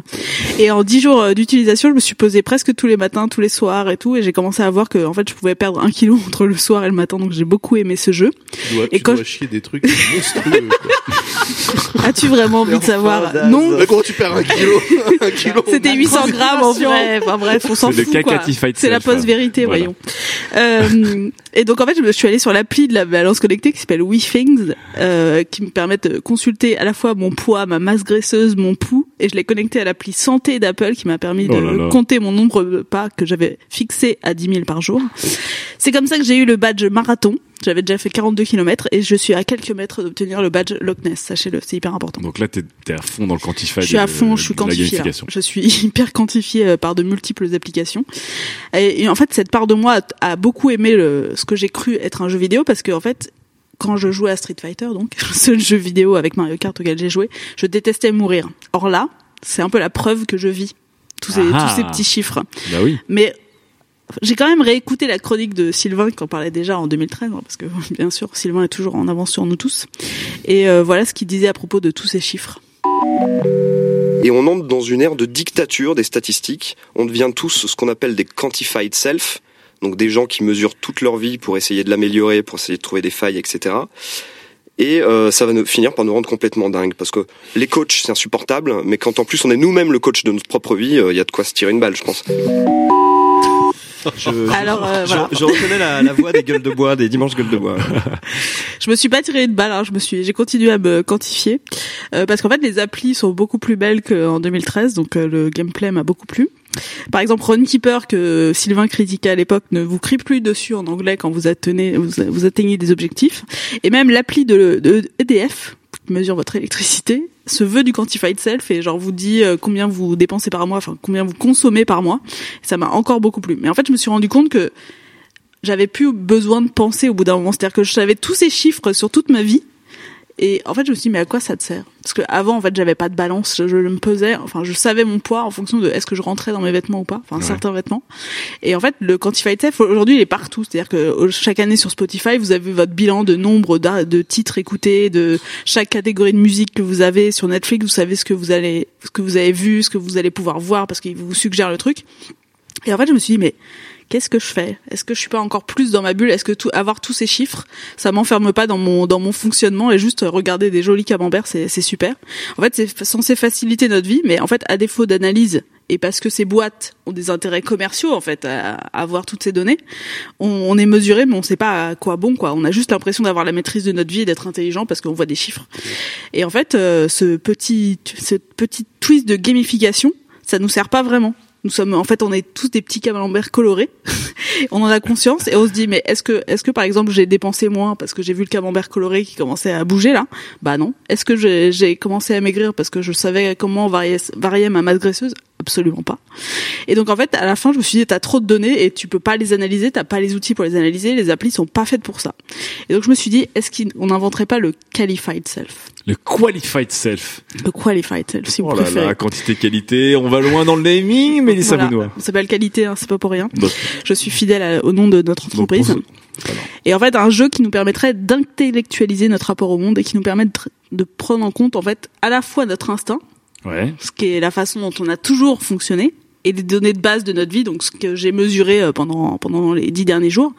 Et en fait, on, comment on jouerait à ça? Avec un petit casque connecté à nos neurones Oula, Elle a, fait, elle, Ta-ta-ta elle a fait ça, elle a fait ça pour séduire Daz et Fibre. qui permettrait en fait de plus Sylvain ça. d'analyser euh, les failles dans notre euh, cerveau Ouais. Et de stimuler en fait euh, de nous proposer des activités qui stimulent les parties qui sont plus faibles. Par exemple, moi j'ai une mémoire visuelle très bonne, Ouais. mais je suis nulle euh, pour retenir du texte. Alors je vous propose pas euh, de le programme d'entraînement cérébral du docteur euh, Kawashima là que que Nicole Kidman nous vendait sur Nintendo DS. Non, ce sera vraiment un casque qui vraiment euh, analyse les parties les plus faibles de votre cerveau et vous dit euh, vous devez travailler ça et vous ouvre en fait une appli en vous disant euh, voilà vous devez euh, lire ce livre ou vous devez euh, répéter ça, vous devez avoir une appli d'apprentissage des langues et on l'appellerait donc euh, qualified self forcément. Qualified self. Tu vas- Complètement Et en fait- cinglé, ma pauvre. Mais Attends, non, là, je me suis rendu compte que là, je m'amuserais parce qu'en fait, je serais pas juste en train de lire des chiffres et me dire ouais, machin, et stressé parce que j'ai pris 0,1% de masse graisseuse, tu vois, ce qui est euh, à peu près le truc que fait la balance connectée pour le, pour le moment. Et je serais pas en train de me rentrer dans des espèces de challenges, euh, tu vois, 30 jours pour me dire faut que je perde des trucs. Enfin, tu vois, toutes ces applis, c'est c'est que des challenges, des trucs qui te disent genre fais mieux, fais mieux, fais mieux, et à la fin t'es complètement stressé et t'as t'as pas vraiment progressé dans ta vie, quoi. Euh, donc en fait, ça me ferait vraiment me dépasser et je me dis que mon petit camembert s'en porterait mieux et que j'aurais plus besoin de le regarder frénétiquement. Ma vie serait réellement augmentée. Cher Ah. Daz. Alors, Mélissa nous dit, en fait, si on résume, il faudrait intellectualiser et éditorialiser toutes les données de soi qu'on a aujourd'hui. Donc, C'est ça. Parce que là, on en a beaucoup trop, sauf qu'il y a aucune analyse qui est faite. En fait, t'en as aucune.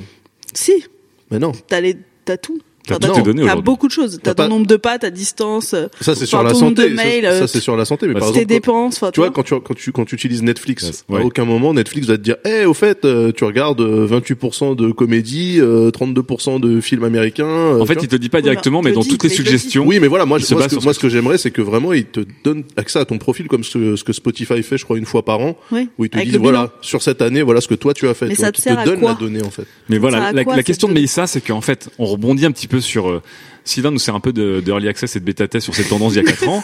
Et Mélissa, elle, c'est le SAV pour dire bon, bah, moi j'ai testé quand c'était vraiment là, et voilà ce que j'en pense. Mais t'as des données, effectivement, t'as plein de données Tu ne peux pas les analyser, quoi.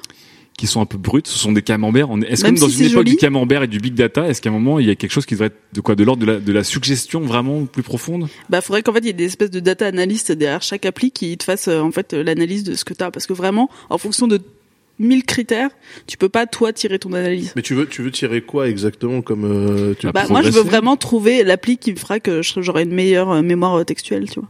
Ouais. Ça, ça serait bien. Tu sais, dans les cogip, on appelle ça des outils d'aide à la décision. Tu sais, les data, quand on te sort un, un petit reporting euh, des data, des performances, machin, Ça, c'est un c'est outil de la décision. c'est- euh, c'est voilà, tu montes tu montes les beaux camemberts à ton à ton PDG et ton PDG il fait mais écoutez Berthier, c'est bien joli tous ces chiffres mais euh, bon, c'est quoi le résumé? Qu'est-ce que je dois en tirer de tout ça? Et c'est ça qui nous manque en fait. C'est qu'est-ce qu'on en tire de tout ça quoi. Mais non, mais là, c'est parce que Mélissa, en fait, dans, dans, dans, dans son expérience à elle, elle mélange un milliard de trucs. Tu vois, quand tu prends un outil de BI dans une cogip, Euh, c'est, enfin, tu mélanges pas des, des torchons et des serviettes. euh, Tu t'additionnes pas des carottes et des salades, tu vois. Oui, mais le marché des applis de Quantify Self aujourd'hui est celui-là. C'est-à-dire que t'as Ouais. 1000 data, Bah, il est éclaté, bien aucune sûr. analyse. Non, mais surtout, il est, il est, il est éclaté, puis il est, il est encore un peu brut. On Non, mais alors toi, tu voudrais quoi? Tu voudrais que l'appli, elle te dise, bon, Mélissa, tu fais 38% de tes dépenses en sortie à la con dans des bars. Ouais. Et en même temps, je vois que ta masse graisseuse augmente. Donc, mon conseil, mon Non, conseil, ça serait d'arrêter de prendre des bières. L'appli, elle voit que j'ai un livret A, ce qui est débile en termes d'investissement, ça te rapporte que dalle. Ouais. Et bah, à mon avis, ça peut, te- tu vois, te suggérer de, Au lieu, au lieu de te dire bêtement mieux. combien ça te rapporte par an, elle pourrait te suggérer des choses. Fibre. Euh, si, tu- si je peux me permettre, Mais tu peux te permettre, euh, une application qui, qui va dire une, de la une- merde. une application qui qui permet de, de tracer euh, tes, tes flux financiers. Bah, ça existe, ça s'appelle la comptabilité. Et je fais la comptabilité de qualité, rappelez-vous. C'est pas une appli, c'est un humain. Et, C'est un et là où ça devient intéressant, c'est que tu peux pas hacker la comptabilité, mais presque. C'est-à-dire que à un moment, tu as tous ces chiffres en comptabilité. Quand tu connais la comptabilité, et tu dis, Hum, hum, hum, qu'est-ce que je vais en faire? C'est pour ça que je vous dis, il faudrait qu'on dépense tant avant telle date, n'est-ce pas? N'oubliez pas. Donc euh, voilà, parce qu'à un moment vient le bilan, parce qu'aujourd'hui on est en bilan. Bon, bon- bonjour aux experts comptables qui nous écoutent. Et en ce moment, on est en train de se dire comment payer le moins d'impôts possible. Tu vois, tu payes 11% d'impôts, c'est pas beaucoup, c'est très bien. Et euh, je veux dire, l'idée générale, c'est de dire, euh, ça existe déjà. Et effectivement, il y a déjà, il y a même des gens qui vivent dessus. Mais pour, euh, il faudrait peut-être une comptabilité effectivement de d'autres secteurs. Mais euh, par exemple pour le, le running ou pour les exercices physiques, je pense qu'il faut prendre le problème à l'envers. C'est-à-dire qu'il faut pas dire ah j'ai fait 11 km, mais plutôt tu devrais faire 11 km. Oui, mais c'est ça que Mélissa défend en fait. Mélissa défend le fait qu'elle a testé le Quantified Self, que toute sa vie elle est décrite et reportée, mais que c'est un, il y a pas, il y a pas de direction mais ça, réelle je- à part, à part un constat. mais ça, je suis désolé, mais le, le Freeletics que tout le monde, tous les hipsters de Paris faisaient, c'était ça. C'est-à-dire, tu vas faire 30 pompes ou je sais pas quoi, et t'en fais euh, 35 le lendemain. Donc, euh, Oui, mais c'est le, c'est le seul truc, c'est ce que Mélissa disait, c'est le seul truc qui disait, bah, fais mieux qu'avant. Mais en fait, il n'y a pas vraiment de finesse dans tous, dans tous les datas qu'elle tire d'elle-même de ce fameux quantified self, de toute la gamification. La gamification, elle est assez bête, elle est genre fais mieux qu'avant, mais En fait, on là, pourrait aller, on pourrait aller plus loin. On pourrait parler de qualified self au sens où ça t'aide à te rendre le but, c'est meilleur. d'avoir des badges et de, tu vois, de faire des Ah, faut challenges. toujours avoir des badges, par Tu contre. vois. Ouais, mais tu- tu Ah, le badge, tu- c'est important. Ah, tu, bah. Tu vois, tu te le jeu. dans- tu te regardes Mais dans si un tu- miroir et tu dis ça m'apporte rien. Bah, c'est vrai que c'est juste un miroir. Mais justement, Voilà, ça m'apporte un truc, c'est je tu- vois comment voilà, le- mais tu je vas dans le sens de Mélissa, mais ça voudrait aller sur autre chose. Elle voudrait que mon beau miroir lui donne des conseils, par exemple. La moment. proposition que Das faisait de tu as dépensé tant d'argent dans un bar et j'ai vu que ta masse graisseuse a augmenté donc tu devrais boire moins d'alcool et moins sortir. Moi, c'est ça que je trouve intéressant. Ouais. Ouais. C'est la, Ouais. pro- la proposition, elle est cool. Là. Ouais. Bah, C'est qu'il y a un, un calque qui se met par-dessus toutes les toutes les datas et qui et qui, la, et qui leur donne du sens en fait. Voilà, En fait- exactement. en fait, il y a un manque de sens aujourd'hui, euh, on est d'accord. Le big data, il, il est là, mais il y a le, le sens qu'il te donne, il est assez limité. Ouais, il a fait, oui, vous avez fait 10 000 pas parce que vous voulez faire 10 000 pas. Chouette. Non, mais par, Bon. par, par exemple, tu prends ton appli de banque. Bon, Bon. moi j'ai une appli aussi avec ma banque. Quand je commence Est-ce que tu rêves d'une banque des fois ou pas je rêve, je rêve d'une banque qui envoie des comiques à New York pour repartir de zéro, comme, comme Rocky. Euh, moi, l'appli de banque, l'appli de ma banque, je l'ouvre quand je sais que c'est la merde. Et je me mets, et là, je me mets, tu vois, quand je sais que je suis vraiment dans le rouge vif écarlate, je me mets vraiment à, tu sais, à taguer toutes les dépenses pour savoir ce qui se passe, machin, etc. Mais quand tout va bien, tu l'ouvres jamais ton appli de banque, en fait. Si Tu moi j'adore, ça me rassurait vachement. C'est Parce vrai? qu'au début, j'ai vraiment aimé l'expérience où je me dis ah là je suis bien et tout, c'est super. alors, mais alors, du coup, euh, repartons juste rapidement de la base. Qui se monitore Ici, beaucoup. Ah bah, vous Ah, êtes pas quatre. beaucoup, quatre. non, pas beaucoup, pas beaucoup. Genre, Beaucoup, ça veut dire me- quoi moi, je me Bah, Chaque jour. Par exemple, toi, toi, tu as ton, t'as tes fameux petits camemberts, mais tu sais comment tu gères tes dépenses. Tu te pèses avec une avec une balance connectée. euh, tu dois peut-être gérer, je sais pas, tes activités sportives ou d'autres Ouais, choses. je. Je note mes orgasmes. Sur 6. Ça va toujours dans l'excès. Non mais est-ce vrai? Parce que attends, Pourquoi sur 6 en plus? Est-ce qu'il n'essaye pas de faire une Donald Trump question, là c'est une hein, question de franchement? pondération. tu sais, un bon repas, c'est noté sur 10 et un orgasme sur 6 parce que dans la pondération, quand tu fais ta moyenne, tu vois, ça, tu donnes pas le même poids Mais- à de la mais- bonne bouffe et au bon sexe, quoi. Je vais même vous dire que j'avais mon fameux emploi du temps. Avec, Top Fibre. Avec la question. Pourquoi sur 6 Le peuple doit savoir déjà. Franch- franchement, parce que c'était, c'est très facile. J'ai trouvé que c'était très facile de dire 1, 2, 3, 4, 5, 6. Et à- au-delà, c'était. Qu'est-ce que c'est que cette raison En fait, en fait, pas fait une typologie. C'est- c'est c'est comme tes applications, c'est qu'il a plein de data, mais on, on sait pas encore dans quel sens faut les mettre. un orgasme à 5, je sais exactement ce que c'est. À 6, je sais exactement ce que c'est. À 4 aussi, mais à 7, non, tu vois. Genre, je peux faire une, je peux faire un produit en croix pour si vous voulez la note sur 10, mais bon. mais cela étant, ce que je veux vous dire, c'est que j'ai mon fameux emploi du temps que j'ai donné, j'ai rendu public cette année. Me dis pas que tu vas rendre public euh, tes logs d'orgasme. Alors presque parce Oh que chaque jour maintenant je tiens un petit journal intime de ce qui s'est passé dans ma journée, de mon moral, tout ça, et parce que j'ai la, j'ai la certitude, parce que j'ai des baisses de morale, et j'ai la certitude que ça suit une courbe euh, cosinus, Ouais. voilà, au fil du temps. Et je veux prouver ça, donc je note tous les jours tout ce que je fais Mais pour c'est voir ça si qui est bien avec Ah, Fibre, c'est qu'il fait l'inverse. C'est-à-dire, il, il attend pas les datas. Il, Ouais. Tu vois, il, a son idée de l'analyse de data et il 20 fait février matcher les 2007, datas. 22h. J'ai joui. Bon, ensuite, entrée. Ça, ça, c'est le. J'ai joui. 5 sur 6. Ensuite, la compatibilité, la compatibilité de qualité. Alors, Non, mais ça va pas. Eh ben, franchement, euh, franchement, C'est- du franchement, monitoring, euh, high Parfois, level, vous vous sentez très triste. Et moi, je voudrais savoir si c'est juste parce que c'est, je suis au bas de ma forme de mon cycle. Oui. J'ai des règles d'homme, on va dire en quelque sorte. Ou est-ce que il y a des vraies réponses, des vraies, des vraies circonstances qui font que je suis triste? Ou est-ce que je suis con? Voilà. Et est-ce que j'aurais la réponse? Je serais Est-ce que t'es parfois irritable, facilement irritable? Je te pose la question, je te la pose sérieusement. Non, non, mais, Non, oui, mais- parfois je suis irritable. Je, je note tout ça et je, D'accord. je vais, j'espère que j'aurai la réponse à la fin de l'année. Mais euh, du coup, la réponse, c'est ce que Mélissa Ouais. voudrait faire. Ce sont des, des applications qui comprennent ces datas que tu rentres Non, mais la et qui te disent, là. écoute Fibre, le dimanche soir, le dimanche soir, question-là, vraiment irritable. En fait, peut-être que le dimanche soir, c'est la dépression du dimanche soir. Mais la réponse là, moment-là. c'est qu'il est complètement cintré, c'est tout, il n'y a pas à chercher. euh. Non, il est brut de décoffrage. C'est pas non, mais c'est Sylvain. c'est intéressant parce que c'est effectivement exactement le même problème que Mélissa. C'est mettre plein de données et les mettre en regard pour essayer de trouver un sens à euh, c'est pourquoi je suis comme ça, pourquoi il se Mais, passe ça. mais non, mais je vais même vous dire aujourd'hui, quand je suis triste, je préviens mes proches et je dis, vous inquiétez pas, dans deux jours tout va bien. Voilà. D'accord. Et, euh, et effectivement, qui- deux jours plus tard, je pète la forme, tu vois, et c'est comme ça. Mais est-ce que du coup, tu aimerais une application Bah, qui, qui te comprend en fait, enfin qui te comprend par rapport à tous les renseignements qu'elle reçoit de toi? Donc là, Mélissa a été très loin parce qu'elle parle d'une application qui serait connectée vraiment à toi euh, d'un point de vue euh, euh, cervélique, hein, parce que je trouve pas les mots. Euh, Cervélique, ouais. C'est- ok. cérébral, et il est tard, il est tard. Cérébral, ouais. Cervélique. mais aujourd'hui, aujourd'hui, on la- parle de qualified self. Moi, je suis aujourd'hui, hein. l'application euh, santé de Apple, Ouais. elle te demande même des, elle, te, c'est elle te pose des questions très sur ta vie pointu, hein. sexuelle, par exemple. Ouais. Non. Et Si, si, si, si. Il y a des trucs hyper pointus sur l'appli santé, c'est très J'ai flippant. une vision de Johnny pas. Ive, la voix de Johnny Ive, c'est Do you like sex? Is it an apologetic sex?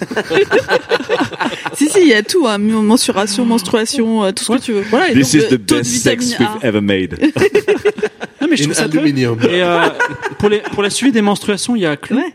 Et euh, et il y a y a plein tout. de il y a plein de paramètres et je trouve ça très bien, ça permet d'anticiper plein de choses. D'accord. Donc, donc, Bah, anticiper si tu Est-ce que tu es d'accord est-ce que t'es fois, d'accord avec Mélissa sur le fait qu'on est quand même sur un terreau, il y a un, il y a un terreau de contenu et qu'on peut, on peut trouver des choses assez incroyables à faire avec pour atteindre l'âge du qualified self? Je, cet âge, il va arriver, mais euh, de- comme euh, comme un train euh, à 300 à l'heure, parce que euh, ces data elles vont aller dans des IA certainement, D'accord. et on n'aura pas le temps de s'auto-analyser, c'est-à-dire qu'elles vont nous dire, elles vont elles vont anticiper nous-mêmes des, des choses, je pense. Elles D'accord. vont nous envoyer des pubs quand on sera au plus faible, tu vois, pour les pour acheter des choses quand on pour se pour se pour, se- des pour aller mieux. Et euh, dernière question, Mélissa parle un moment dans sa chronique du fait que on, on ne, on ne s'écoute plus et le- ce côté instinct qu'on avait, ce- le savoir de soi qu'on avait est un peu dévalorisé comme le savoir aujourd'hui en général. Euh, il est déporté parce que le savoir aujourd'hui c'est Internet ou c'est plein de choses, donc c'est moins important de savoir des choses. Est-ce que vous pensez que demain, euh, c'est l'instant un peu vieux con, est-ce que vous pensez que ce sera moins important de se connaître? Puisque quelque chose nous connaîtra mieux que nous. Une, une on va dire euh, euh, un logiciel ou un appareil euh, nous permettra de mieux nous connaître, mais ce sera pas grâce à nous, ce sera par rapport à quelque chose d'exo, d'exo-cervélique. Ou, euh, Cervélique, EEK à la fin pour faire un peu, euh, pour faire un peu euh, Pour faire un peu tecto- tectonique. Euh, moi, je pense que oui, et je pense Oui. que c'est très bien. D'accord. Voilà. Si on doit si on doit retourner un petit peu vers le passé, la personne qui nous connaissait le mieux, on va dire, c'était notre psy.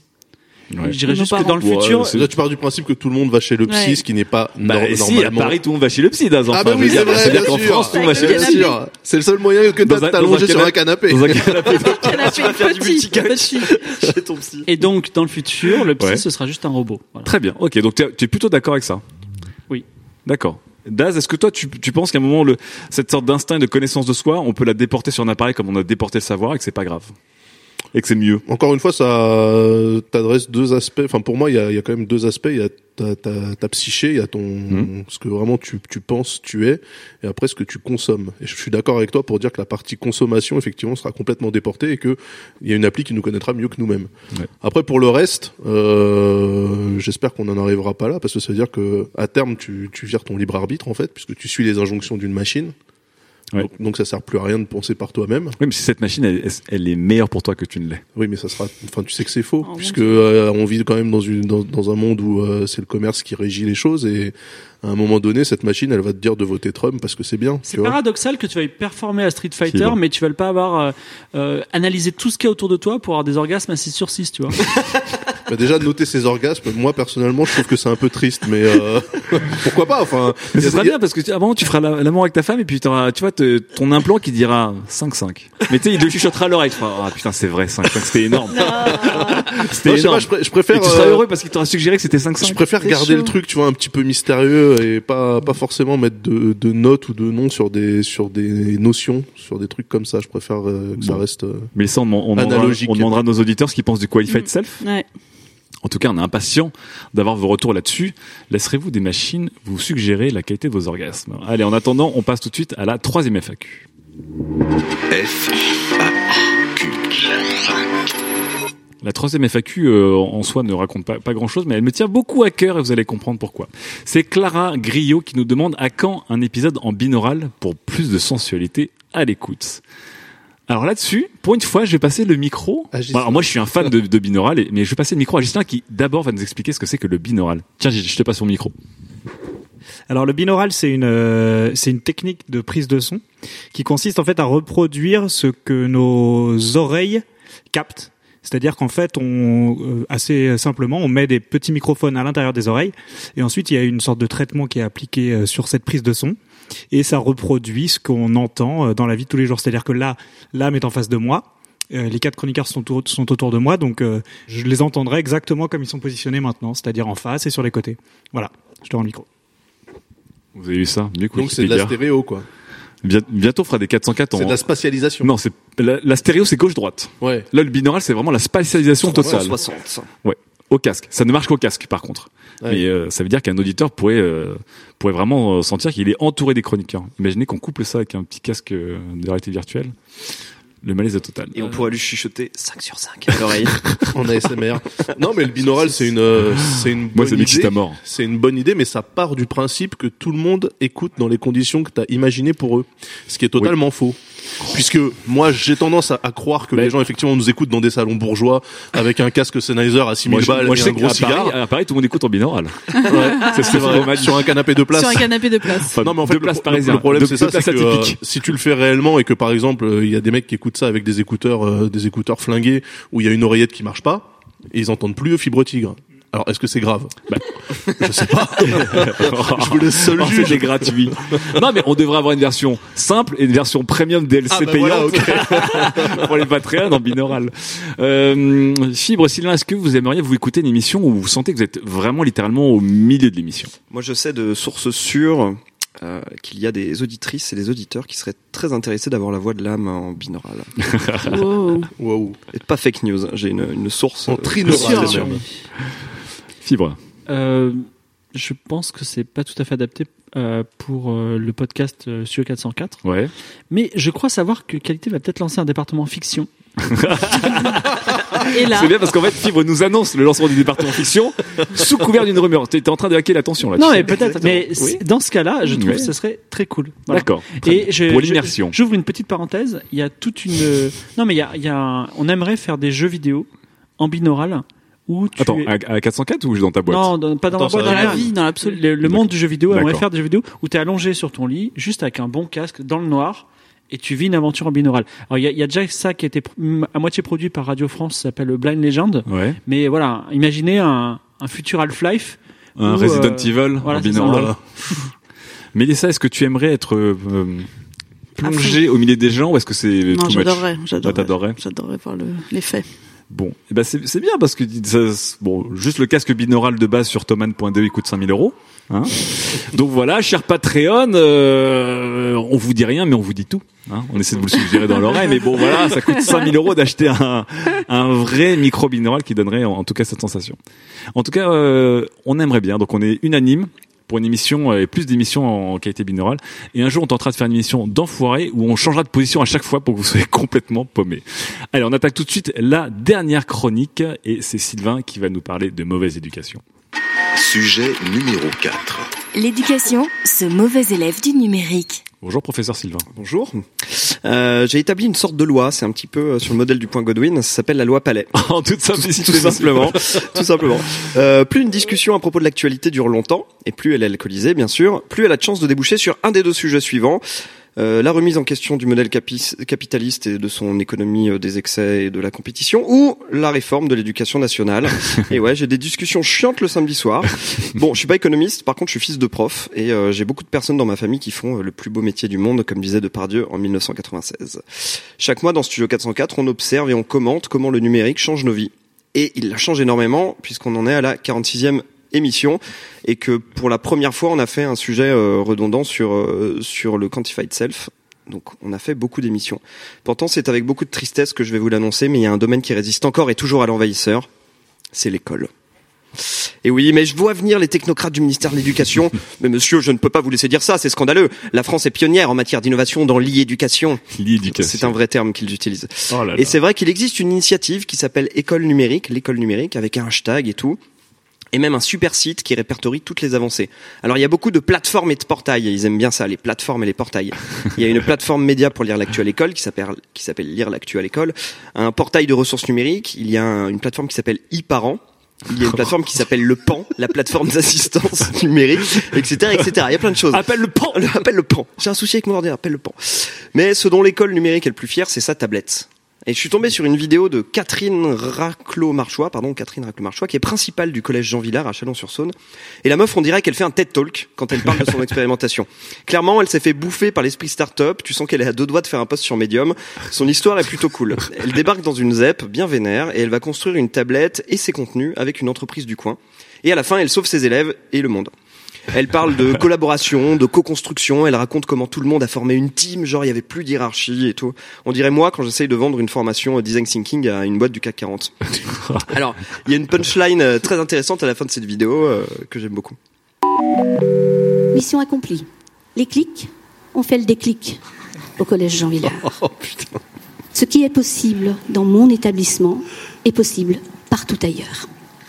Merci beaucoup. Merci, je vais Je vais reprendre le micro. Mais putain, rends le micro, Catherine. École française de la punchline, qu'est-ce qu'il y a vu ça Incroyable, j'allais clics perdre ont ma chronique, je, je suis en train de faire une dase. C'est bon.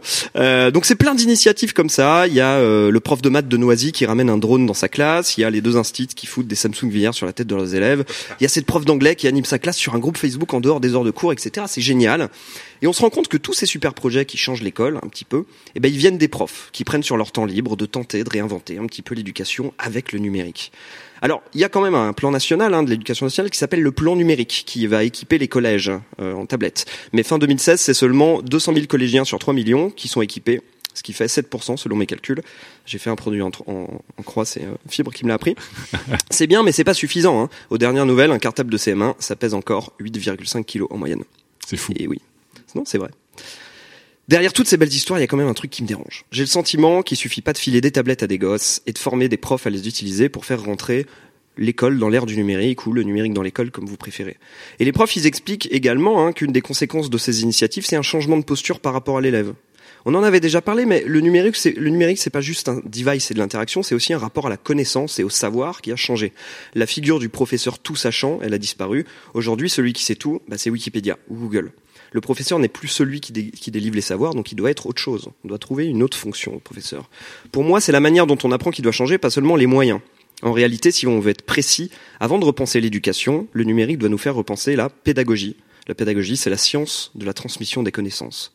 Et c'est là où l'éducation nationale doit se questionner. Elle doit arrêter de s'accrocher à la formation des enseignants autistes technologie de l'information, de la communication et de je ne sais plus quoi, via la plateforme Magister avec un arrobase à la place du A. Je n'invente rien, on en est là. Ça, c'est la vision tout droite sortie des années 80 et du grand plan ordinateur Les personnel. LTIC dans toute leur splendeur. Non mais c'est très beau. Aujourd'hui, la recherche, la philosophie notamment, montre que nous sommes plus dans une simple évolution technologique, mais dans une révolution anthropologique. Ça, c'est Michel Lussot qui le dit, c'est le directeur de l'Institut français de l'éducation, quand même. Alors, il existe des pistes de cette transformation pédagogique. Parmi toutes ces celle qui me semble pour moi la plus intéressante, quelque chose que vous connaissez sûrement, s'appelle la classe inversée. La classe inversée, ça Moi, part du pas. principe qu'en effet, le prof n'est plus le garant du savoir et donc qu'il doit penser moins d'énergie dans le cours magistral et plus dans l'accompagnement des exercices auprès des élèves. On dit que c'est inversé parce que traditionnellement, on a le cours en classe et les exercices à la maison. La classe inversée, à la maison, ce sont des capsules sous forme de vidéos, de podcasts, voire même du contenu interactif, grâce auquel les élèves vont se familiariser avec un sujet ou un thème. Voilà, ça leur prend euh, 30 à 1 heure à la maison. Puis des temps en classe où là, ils vont faire les exercices avec le prof. Ah d'accord, donc Et les oui. cours à la maison, l'exercice en classe. C'est ça. Et le pro, les profs qui expérimentent ça disent, attention, qu'ils passent du face à face au côte à côte. Esprit start-up ou pas. Franchement. École hein française de la punchline. Avec la classe inversée, les temps en classe sont plus personnalisés en fonction des niveaux, ils sont plus collaboratifs aussi, voire plus autonomes. Et même l'espace de la classe change. Euh, La classe, elle se structure en atelier et en îlot plutôt qu'en randonnion. Et ouais, Ah oui, c'est fou ça. ils font des workshops. et ouais, esprit start-up de ouf. Alors c'est intéressant et ça rentre dans un grand courant qui s'appelle la pédagogie active. Voilà, comme si on demandait aux profs d'être actifs, c'est intéressant. Et selon moi, la pédagogie active, est- c'est quelque chose qui est plus en phase avec nos sociétés numériques que filer des tablettes aux gamins. Et le constat, il fait un peu bader hein, sur école numérique. J'y suis allé et j'ai tapé classe inversée dans le moteur de recherche et j'ai trouvé une occurrence. Et j'ai tapé pédagogie active et j'ai trouvé zéro occurrence. Ah ouais, donc on est encore loin. Ouais, et pourtant il y a des initiatives. Par où on commence? Moi j'ai envie de demander à l'éducation nationale d'oser prendre des risques. Et puisqu'il existe des professeurs prêts à prendre des initiatives, parce qu'il y a des gens qui les font les classes inversées, alors il faut les encourager, leur apporter des ressources et du financement. L'argent c'est un gros problème dans l'éducation nationale. Sur la base de ces c'est hein, sur la base de ces volontaires financés, on crée des expérimentations un petit peu partout en France, dans différentes régions, dans, euh, les villes comme à la campagne, dans différentes zones d'éducation, dans des ZEP comme chez les Bourges, et puis on observe. Parce que voyez-vous, le premier obstacle à la mise en place de la classe inversée, c'est le manque d'études pour mesurer son efficacité. Bah forcément, si tu mets pas les trucs en place, comment tu veux mesurer que ça fonctionne Eh ben, on va créer des retours d'expérience. Il existe déjà un réseau de profs, un réseau de profs qui fait des retours d'expérience en tous les mois pour euh, alimenter vraiment euh, ce retour d'expérience des classes inversées.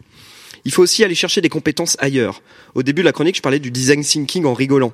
Mais en fait, je suis très sérieux. Les méthodologies du design, de la résolution de problèmes, et même cette fameuse culture start-up du prototypage rapide, de mettre l'utilisateur au centre, etc., etc.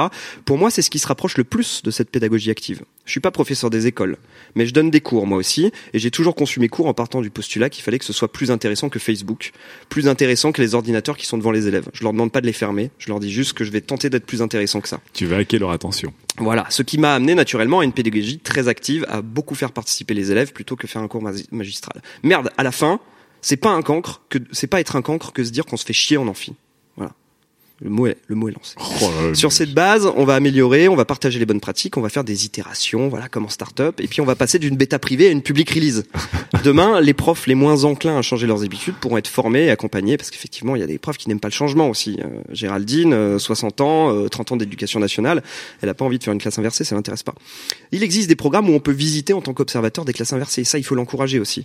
Et si ces expérimentations, elles conduisent à penser qu'il faut faire disparaître la compétition, les notes, ou même les inspecteurs de l'éducation nationale, alors, écoutez, euh, monsieur le ministre de l'Éducation, monsieur le futur ministre de l'Éducation, il faudra le faire. Je pense qu'un prof est heureux quand ses élèves le sont et qu'ils réussissent. Je pense sincèrement que c'est ce genre d'expérimentation que l'on peut, avec ce genre d'expérimentation qu'on peut former de futurs citoyens à la société numérique et revaloriser le métier d'enseignant. Attention, point Scandinavie. En Finlande, puisqu'on cite souvent son modèle éducatif en exemple, les profs sont socialement valorisés comme des médecins ou des avocats. Alors, ça vient du fait aussi qu'on les recrute à bac plus 5, ok? Mais c'est un métier noble et respectueux chez eux. Je pense que les enseignants français ont perdu ce statut, car il y a un décalage trop fort entre le modèle éducatif actuel et notre société numérique. Prochain ministre de l'Éducation, si tu m'écoutes, désolé Najat, débloque-moi ces budgets et encourage l'innovation, repensons la pédagogie avant de distribuer des tablettes. Oh là là. C'était une chronique euh, pure Sylvain Palais. il y a eu Palais 2017. Voilà. Tout à fait. Il y a eu, il y a eu un instant euh, Palais 2016, enfin Palais 2000, euh, 2022 maintenant. Hein il y a eu un instant euh, imitation, il y a eu un instant euh, euh, citation d'auteurs de sociologie euh, un Voilà, peu j'ai fait- semi-obscure. J'ai fait une bonne chronique à l'ancienne, euh, Voilà. une, une bonne chronique à Il y a eu un instant, je bosserais bien chez Google quand même. Enfin, il y a eu du, du pur palais. Mais en tout cas, donc Sylvain, euh, Sylvain nous ferait un, un constat euh, pas jojo hein, euh, des- de l'éducation actuelle, alors qu'on vit dans le numérique et que l'éducation, comme comme tu dis, Sylvain, si je résume bien, elle a l'air de s'intéresser au numérique, mais en fait, elle s'y intéresse pas de la bonne manière, d'une certaine manière. Exactement.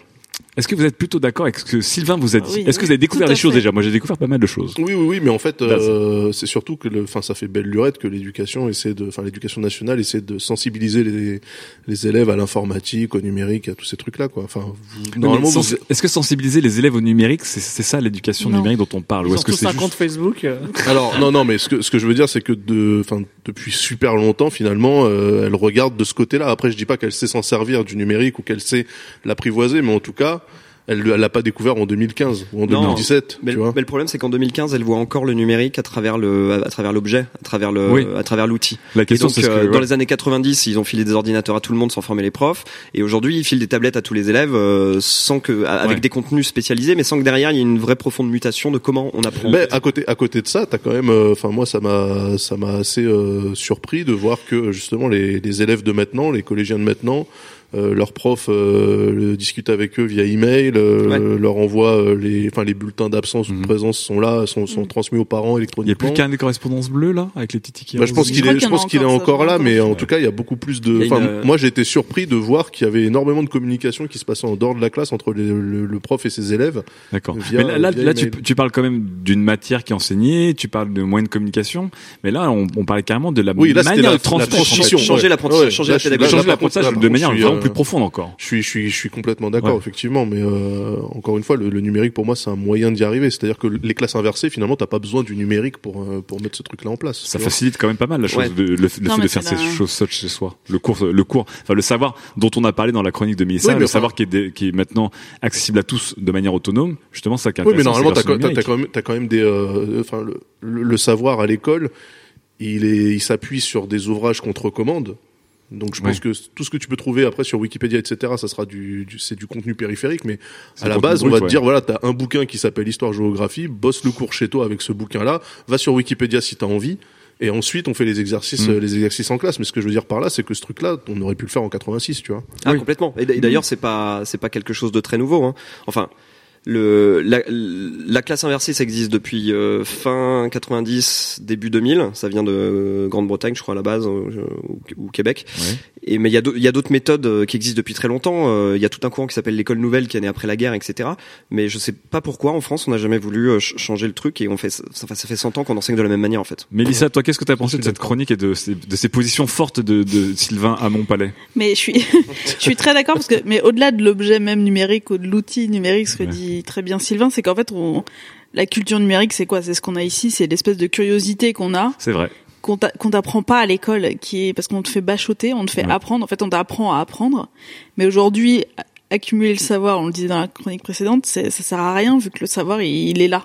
Alors, que, que Et tu- en fait, ouais. ce qui, donc, quand il parlait du design thinking, qui est le truc euh, américain où il se touche un peu, mais ce qui est ça, Voilà, c'est le point palais. c'est euh, palais. non mais c'est apprendre euh, enfin réapprendre à apprendre et c'est vrai qu'on t'apprend pas à la à la curiosité et moi en école de journaliste c'est pareil on t'apprend à écrire un article machin on t'apprend pas à sauver ta boîte quand euh, l'économie de l'attention a fait qu'on fait du clickbait tu vois et à trouver un modèle économique c'est un point parce que tu fibrotique de la part de Mélissa qui est genre, bah, je veux parler de mon boulot en fait. On parle d'éducation, mais je parler de. de mon non mais c'est ça, c'est-à-dire Ouais. que l'école ne t'apprend pas à, à, euh, tu vois, à inventer des choses, elle t'apprend à être un robot, ce que peut faire un robot aujourd'hui.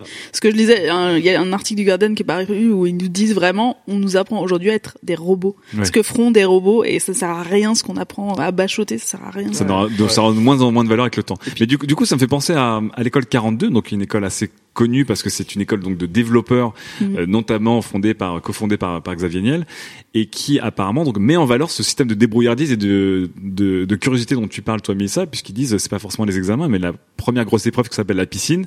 C'est genre, on te lâche euh, Ouais. sur un marathon de, de plusieurs semaines où tu dois te démerder en fait. Et c'est là-dessus qu'ils sélectionnent les élèves et pas sur des sur des dossiers ça, sur parce que là, t'es obligé d'être malin, quoi. Et franchement, c'est aujourd'hui, c'est ça. C'est-à-dire que quand t'as la bonne idée de start-up et que t'arrives ensuite à la mener jusqu'à la création de l'entreprise, tout va bien. Ouais. Mais en fait, on nous apprend pas ça à l'école, clairement pas. Donc pour toi, euh, la numérisation de l'éducation, ce serait quand même de reprendre des valeurs qu'on a Ouais. qu'on a découvertes avec, Avec le tout Internet, numérique. quoi. La Ah, curiosité qu'on a dans Ouais, notre navigation au quotidien. Sylvain, Il y a, il y a, euh, je sais plus si c'est Bernard Stiegler ou pas qui dit ça, mais beaucoup de gens le disent. En fait, aujourd'hui, on va dire Bourdieu comme ça on aura cité un mec. Non, il peut- on peut pas, il est mort. Mais euh, mais euh, aujourd'hui à l'école, les gamins ils sont en train d'apprendre, enfin ils sont en train d'être formés à des métiers qui n'existeront pas en fait quand ils seront adultes euh, en, en âge Ouais. d'appliquer. Enfin, ils vont faire des métiers plus tard que, Ouais. qui n'existent pas aujourd'hui. Et, et en fait, il faut les former à pouvoir se débrouiller, à être curieux et à apprendre plutôt que, que effectivement donner leur des donner des savoirs à Ça, formater. normalement, c'est ce qu'on t'apprend en cycle supérieur, quoi. Normalement. Mais en Normalement. cycle supérieur, tu fais du djembé dans la pelouse. Ça, ça, c'est un autre, ça, c'est un autre problème. Après, c'est moi, pas qui- après, changé. c'est moi qui, en- qui empile les clichés. C'est ça le problème. Non, j'en ai un peu vécu. Enfin, pour le mec qui entendait le Moi, djembé. c'était du diabolo, moi. Fibre. Euh, très belle chronique de Sylvain. Ça m'a, Ouais. ça m'a même- ému. Ça t'a ému Ah ouais, Combien, combien sur 6 Euh, franchement, euh, près de 5 parce que euh, euh, effectivement, il y a un gros problème dans l'éducation. Ouais. Euh, et c'est un peu désespérant. Et une des grandes tristesses que j'ai vécues quand Wikipédia est arrivé, Wikipédia c'est quand même quelque chose d'extraordinaire. hein. Ouais. C'est que je me suis dit, euh, je l'ai pas eu à 12 ans, tu vois. Je l'ai eu que à 30 ans. Et ça, c'est Enfin, les jeunes ne savent pas la. Déjà, ils ont Internet, donc ils vivent quelque chose d'extraordinaire. Mais en plus, ils ont Wikipédia. Ils ont Wikipédia. C'est. Ouais. Moi, pas, je suis pas sûr que ça soit réellement un avantage, en fait. Je pense Ah, que bah les non, c'est différent. copier-coller, ça va être Enfin, c'est euh, c'est Je pense, différent. je pense même que c'est le contraire, parce que Oui, mais est-ce, que- est-ce que cette histoire de copier-coller, c'est pas un avantage C'est justement notre époque un peu de friction, de découverte d'Internet qui crée ça. Mais comme dit Sylvain, en fait, en fait, la connaissance n'aura pas de valeur en elle-même. C'est ce que t'en fais derrière qui, Ouais, qui aura la valeur. c'est pas ça que t'apprends aux élèves, en fait. Pour, Oui. pour reformuler. on, euh, on vit dans cette friction, en fait. Mais non, mais c'est déjà, c'est déjà, c'est déjà pas ça qu'on t'apprenait à l'époque. Tu vois, c'est-à-dire que effectivement, avant, bah, t'avais pas Wikipédia, donc t'allais à la bibliothèque et après tu recopiais des textes euh, mot pour mot et des paragraphes entiers, et puis tu les mixais et puis euh, tu les Hmm. recrachais, quoi. Tu vois, il y avait pas d'interprétation, il y avait pas de recherche personnelle, il y avait pas, il y avait pas tout ça. Enfin, en tout cas, c'est pas comme ça qu'on t'apprenait le truc. Pour reformuler Fibre. ce que disait Mélissa, euh, aujourd'hui, on, a, on embauche à des bons postes des gens qui ont eu de grands diplômes, Ouais. donc qui ont eu de bonnes notes. Et en fait, la bonne note aujourd'hui dans le système éducatif français, elle démontre que vous êtes, vous êtes levé tous les matins, vous êtes arrivé tous les jours à l'école à heure fixe et vous avez suivi les consignes. Effectivement, vous êtes un excellent salarié, donc effectivement, vous êtes des robots. Et malheureusement, et ce que, ce que ne tolère pas, je comprends, hein, parce que les mentalités doivent changer, ce que euh, malheureusement, l'individu performant du futur, c'est un peu euh, une sorte d'anarchiste qui dit, moi, ma vision, c'est ça. Et moi, par exemple, exemple personnel de ma jeunesse, on m'a demandé de faire des expériences euh, en biologie en cinquième. Et moi, j'ai dit, je voudrais faire une expérience si la musique influence la, la, la poussée des plantes. Ouais. Voilà. Ok. Et on m'a dit, vous êtes fou, c'est pas de la science, je refuse que vous fassiez cette expérience. Et moi, j'en ai toujours voulu à cette personne-là. Et aujourd'hui, quand, quand j'ai la haine, Dis le nom, dis le nom. quand j'ai la haine, je pense à elle et je, c'est une prof de bio et je, je dis voilà, je fais différemment. Je sais que ça va pas marcher, mais je tente quand même. Et ça m'excite un peu quand même. Non, mais ce que je veux, ce que je veux dire, c'est que effectivement, Et c'est sur 6, putain merde c'est- c'est- c'est- tout le monde, tout le monde se touche la nouille en disant faut être entrepreneur, euh, faut créer des entreprises, tout ça. Alors en plus que c'est très compliqué, on n'a pas la mentalité pour ça. Je veux dire, il faut vraiment avoir une envie de réussir formidable ou être un total loser. C'est-à-dire qu'aujourd'hui, les, les mecs qui créent des entreprises en France sont des analphabètes parce que parce qu'ils sont ils n'ont non non pourquoi non pourquoi? Parce qu'ils ont aucune chance d'être embauchés. Mais pas à Paris, pas à Paris. Ils ont aucune chance d'être embauchés. La plupart des gens, les, les gens qui créent des entreprises sont des gens qui n'ont aucune chance d'être embauchés. Sinon, ils préfèrent se toucher avec un C'est salaire. faux, attends. t'as plein de salariés qui c'est quittent leur entreprise pour en créer une autre C'est marrant parce que salariés. le, le- le segment de fibre a fait une courbe sinusoïdale comme son humeur, c'est que c'est parti vachement bien. Et puis alors, ah. Ça les entrepreneurs sont des analphabètes. Les entrepreneurs sont des mecs hors système. Hors système aujourd'hui, alors que Considérés comme hors je pense qu'il y a certains pays Mais c'est où il y a faux, beaucoup Fibre. d'entreprises où les Ils ont- gens sont dans le système. Et Daïda, c'était pas un entrepreneur, donc on t'écoute pas. Qu'est-ce qu'il Bah, faut, attends, est-ce- qu'est-ce qu'il faut faire on a Est-ce qu'il- tous une boîte Est-ce qu'il faut ici, hein. expliquer la vérité à Fibre ou faut l'ignorer comme Non, mais moi je le laisse, je le laisse dans sa matrice, sinon. Expliquez-moi, euh, la- expliquez-moi, la- expliquez-moi- expliquez-moi la Alors, vérité. on te donnera les statistiques des gens qui sortent des grandes écoles de commerce qui créent des entreprises. Tu verras, c'est étonnant. Mais, je- mais je, non, mais je vois ce que tu voulais dire, Fibre, au sens où on ne, on ne, Oui, d'une certaine manière, on ne stimule pas ta créativité, ta, pri- ta, ta prise de risque, en tout cas, en, dans l'éducation traditionnelle française. Ça, On valide sûr. ta ponctualité et, Et ta, là- et ta Et résistance. là-dessus, au là-dessus, système. c'est vrai que je- tu rejoins Mélissa sur le côté. Euh, on t'apprend plutôt une forme de discipline euh, de l'apprentissage et, et on met en valeur des choses comme la logique ou la mémoire, mais euh, c'est peut-être pas ça qui est, euh, qui est pertinent dans l'époque Enfin, qu'on vit. Parce que la logique et la mémoire sont des choses qui sont en train d'être déportées en fait. Encore, encore une fois, je pense que euh, numérique Ouais, ou pas numérique, c'est même pas, ça rentre même pas dans l'équation, quoi. Non, juste alors, t'as raison Daz, t'as raison parce qu'effectivement la chronique de Sylvain à un moment s'élargit comme un vrai programme électoral en fait, elle s'élargit sur sur, une- sur un, un pays merveilleux. Mais si on revient à la ce que le numérique peut vraiment de manière euh, de manière palpable apporter à Alors l'éducation moi, je le vois direct. C'est la numérisation de tous les bouquins pour que le, le cartable il pèse 500 grammes. Déjà de base, c'est euh, 500 grammes et 505 grammes si t'as la 3G dans ta tablette. voilà, c'est ça. Non mais tu m'as compris. C'est-à-dire qu'effectivement, moi les les cartables à 13 kilos, je m'en rappelle, on les avait. Les bouquins que euh, t'étais obligé Ouais, ouais. de trimballer, etc. Le, le Tans qui te qui te lacère les épaules. là, voilà, Tans, moi pour moi l'apport du numérique déjà le premier truc ça serait ça, c'est-à-dire que Ok. t'as des PDF, t'as plus de bouquins, euh, donc euh, t'es tranquille pour euh, pour justement Mais est-ce qu'on pourrait euh, pas être- tes fournitures. encore plus ambitieux? C'est-à-dire de dire qu'en fait, c'est même pas des bouquins que tu numérises, mais c'est quelque chose quand même de nouveau. C'est pas des bouquins qui seraient un- une connaissance Après, je pense qu'il y a, je- pense qu'il y a déjà un milliard de moyens d'intéresser les gens en fait avec des méthodes traditionnelles, sans pour autant se dire que le numérique c'est euh, c'est la voie. euh, en fait, c'est l'échappatoire rêvé euh, à tout, le monde, tout le monde pensait que le numérique, justement, allait apporter, euh, comme tu disais, Sylvain, des éducations euh, alternatives. Donc, on, on parle de choses comme euh, l'école inversée, euh, les préceptes de Montessori, des choses comme ça, qui expliquaient qu'en fait, la tablette va pas apporter euh, la numérisation du livre, mais surtout quelque chose qui est qui réagit en temps réel, qui s'adapte euh, aux points forts, aux points faibles de l'élève, euh, qui l'accompagne, qui fait la gamification, un- quelque chose de, de vivant en fait. Ouais, mais il y a Et des c'est jamais, c'est jamais vraiment apparu. Il y a des choses qui existent comme ça. Le- L'expérimentation de, de cette chère Catherine là, c'est euh, justement euh, des élèves qui sont sur sur des tablettes hyper solides avec des contenus interactifs, etc., qui peuvent faire des recherches en temps réel, qui ont une sorte de logiciel brouillon où ils peuvent coller des images, dessiner, etc. Et à n'importe quel moment, la prof, elle peut décider quand elle passe derrière et qu'elle regarde sur un écran, ah ça c'est intéressant, je vais le projeter. Et donc elle peut projeter Ah, à n'importe cool. quel moment euh, le, le, le, le travail d'un D'accord. élève euh, en train de se faire, C'était etc. quel- de, de quel de quel niveau on parle en fait? C'est ça la question. Là, que- euh, c'est un collège. Ça, collège, c'est un collège. collège. Ouais, ouais. C'est un collège. chouette comme vision, non Ça c'est chouette, mais pour moi toutes ces initiatives aussi intéressantes qu'elles soient sont des patchs, sont des sont des rustines en fait, Ouais. euh, où on se dit ah bah les enfants cet après-midi on fait une heure d'internet, tu vois, une heure de numérique, c'est l'atelier tablette quoi. Ouais. Alors que pour moi ça doit être un moment en support qui est là tout au long, qui ne doit pas remplacer les livres, qui ne doit pas remplacer une équerre, une craie, un machin, mais qui vient comme nouvel outil. euh, c'est plus comme Ouais, ça que je le qui- vois. moi. Qui change le rapport dont tu parlais. Voilà. Et, et ça existe dans donc dans l'école inversée, la prof crée des contenus, le ou la prof crée des contenus interactifs à visionner pour les élèves. Donc souvent c'est sous forme de vidéos, etc. Euh, où euh, les profs, ben ils font ça avec les moyens du bord. C'est c'est euh, c'est euh, c'est c'est navrant de voir ça sur les blogs. Des mecs qui partagent, ils disent alors euh, je vais vous apprendre à utiliser PowerPoint, Screenomatic pour enregistrer votre Oui, donc écran. encore une etc. fois, Ils ont pas l'éducation numérique, ce n'est pas apprendre du numérique en fait. Là, on, là, on se trompe, c'est un, faux chemin. Ouais. D'ailleurs, c'est intéressant de voir que si demain vous voulez apprendre efficacement une langue étrangère, vous allez télécharger des podcasts adaptés ou suivre des méthodes informatiques performantes qui vous permettront d'atteindre ce but, qui sont radicalement différentes des méthodes qu'on a en cours. Ah, c'est intéressant. Tu nous donneras des liens sur le forum parce que ça, c'est c'est assez intéressant. Ouais, mais c'est c'est vraiment étrange qu'on n'utilise pas ces méthodes-là pour les jeunes, parce que les jeunes, ils parleraient bien. Et encore, les, je me plains pas trop, parce que les jeunes d'aujourd'hui, ils parlent bien anglais. Voilà, mais Oui. c'est peut-être pas à cause Oui, mais parce grâce que, aux ouais, profs. C'est pas grâce à l'éducation. euh, ils regardé des séries et que, tu vois, on est bercé à la culture américaine. Bon, très bien. Bon, en tout cas, c'est vaste, vaste programme. Euh, je pense que je pense que pas mal d'auditeurs auront des choses à dire là-dessus. En tout cas, on ouvrira une section spécifique du forum pour qu'on parle du vaste sujet qui est l'éducation à l'ère du numérique à plusieurs dimensions, d'un point de vue matériel, d'un point de vue logiciel, mais aussi d'un point de vue approche de la pédagogie. En tout cas, vaste vaste programme pour Monsieur Palais 2022. Tout à fait. Allez, on attaque tout de suite la toute dernière FAQ. F,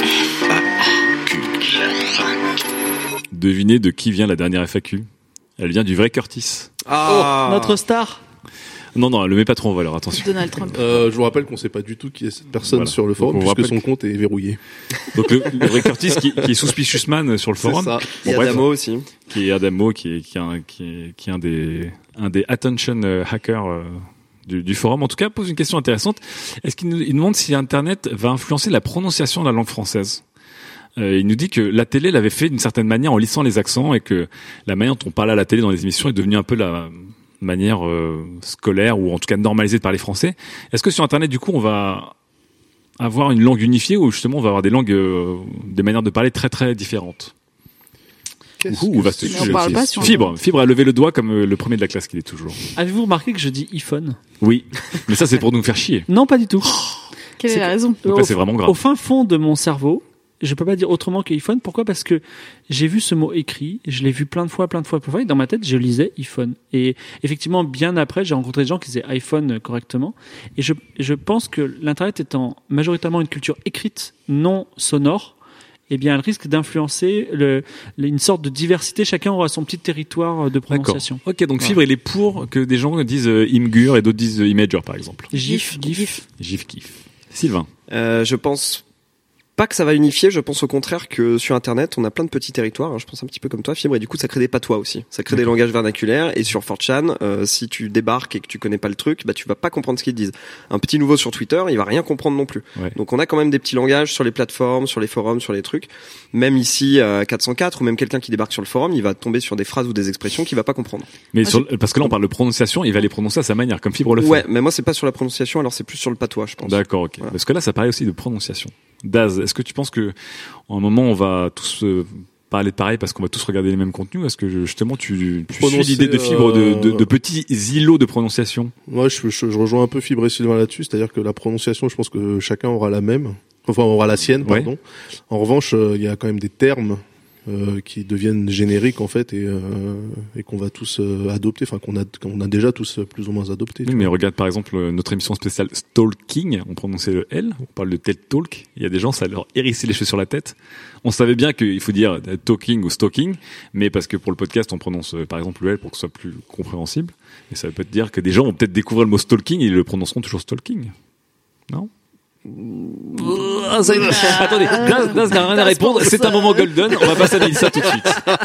Mélissa. Non mais oui, on est dans une zone euh, grise de la prononciation vu qu'il y a moult termes qui sont créés. Par Alors ça c'est vrai, c'est intéressant, c'est qu'il y a beaucoup de termes nouveaux qui arrivent. dans le souvent. débat sur la chronique de Daz, par exemple, il y a beaucoup de moments où je me sentais très seule. tu Oui, mais ça, c'est parce que c'est Daz. vois. C'est comme si vous parliez une autre langue. Daz, il a une forme de novolangue, c'est-à-dire qu'en en temps réel, en fait, il développe son lexique. Donc en termes de prononciation, forcément, ça, ça crée multiples, euh, enfin comme disait très bien Fibre, multiples façons de faire. Mais je, re- je rejoins vraiment Fibre. En fait, pour moi, euh, Internet, c'est principalement de l'écrit, donc euh, je vois pas comment tu peux influencer la diction d'un truc. euh, Ouais, il y a quand même beaucoup de vidéos là qui. Non mais du coup c'est marrant parce que parce que tu te retrouves à avoir des surprises. Ouais. Et euh, je sais pas, Fibrotic va Ah, faire. je l'aurais une- pas dit comme ça. Fibretti va faire une chronique qui va dire iPhone et on va tous faire ah tu dis iPhone mais c'est ouf tu vois parce que euh, parce que effectivement c'est un mot qu'on n'avait jamais prononcé on l'a- toujours Ouais. écrit et lu D'ailleurs, on l'a déjà dit ça en 2013. hein. Comme quoi, c'est. Parce qu'il parlait d'iPad et on lui a dit non, non, ça se dit iPad. en fait. tu dis iPad aussi Bah, bien Mais sûr. il a dit cocktail tout à l'heure. oui C'est vrai, cocktail. cocktail. Ça, ça se dit comment Cocktail. Cocktail. Très calmement, Fibre. Comment tu dis puzzle? Ah non, je dis puzzle, pas puzzle. puzzle. Bon, ça va. Et vous dites géolier ou geôlier Moi, je dis un pulse. Joli. Joliet. Parce que là, on tombe sur un des topics les plus actifs du forum qui est un, topic spécial sur je prononce mal les mots sur le forum, qui évidemment est parti en vrille. Mais en tout cas, on vous invite, euh, on vous le linkera, on vous invitera à aller le voir. Voilà, c'est la fin de cette dernière FAQ sur la prononciation ou la pronunciation, je sais pas, on verra. Prononciation. Studio 404, l'émission de société numérique. C'est la fin de ce numéro de février de Studio 404. Nous avons donc parlé de l'éducation, mais nous avons aussi euh, parlé des jeux vidéo en local. Nous avons parlé de donner un sens à nos données de notre quantified self. Et nous avons parlé, Fibre, de l'orgasme. Non, je déconne. De l'attention. Ah, je déconne. Fake news. Mais de l'orgasme aussi quand même. Allez, plus sérieusement, c'était un vrai plaisir. Est-ce que vous avez un petit truc à dire avant qu'on se quitte euh, chacun ou pas Venez à la fête jeudi. Ah Hâte bah de vous oui. voir à la soirée de 23. jeudi ouais. Donc jeudi 23 février 2017, on vous attend au Piole dans le 19e vers Belleville. Daz, un, un petit un petit mot? Non, même pas. Jouer à Elite, peut-être. Jouer à Elite. C'est pour moi Faites, ça. faites comme nous. On se retrouvera bientôt sur Elite. En tout cas, donc nous on vous retrouve jeudi pour si vous êtes parisien comme Fibre euh, au Piole pour la soirée de qualité avec aussi des équipes de trajectoire, Des canapés trois cool, c'est places. quoi de c'est cool c'est quoi, du log. Je sais pas s'il sera là le mec du log. Le mec du log. Bon. on le voit pas trop. On verra. Il perd ses podcasts. Et euh, c'était un plaisir en tout cas de faire cette émission euh, avec vous, chers euh, chers chroniqueurs, avec toi Gislin. On espère que vous prendrez du plaisir à l'écouter. On se retrouve très vite. Ciao. Ciao, ciao. bye bye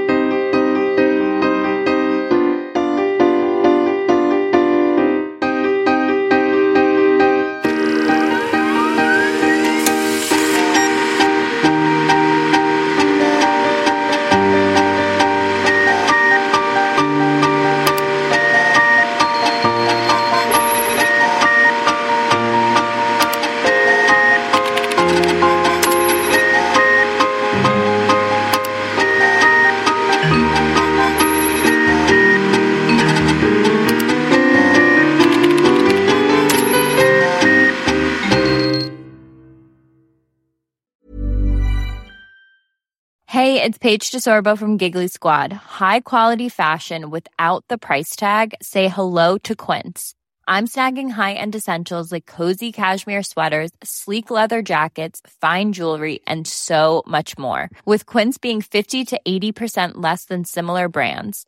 And they partner with factories that prioritize safe, ethical, and responsible manufacturing. I love that. Luxury quality within reach. Go to quince.com slash style to get free shipping and 365 day returns on your next order. Quince.com slash style.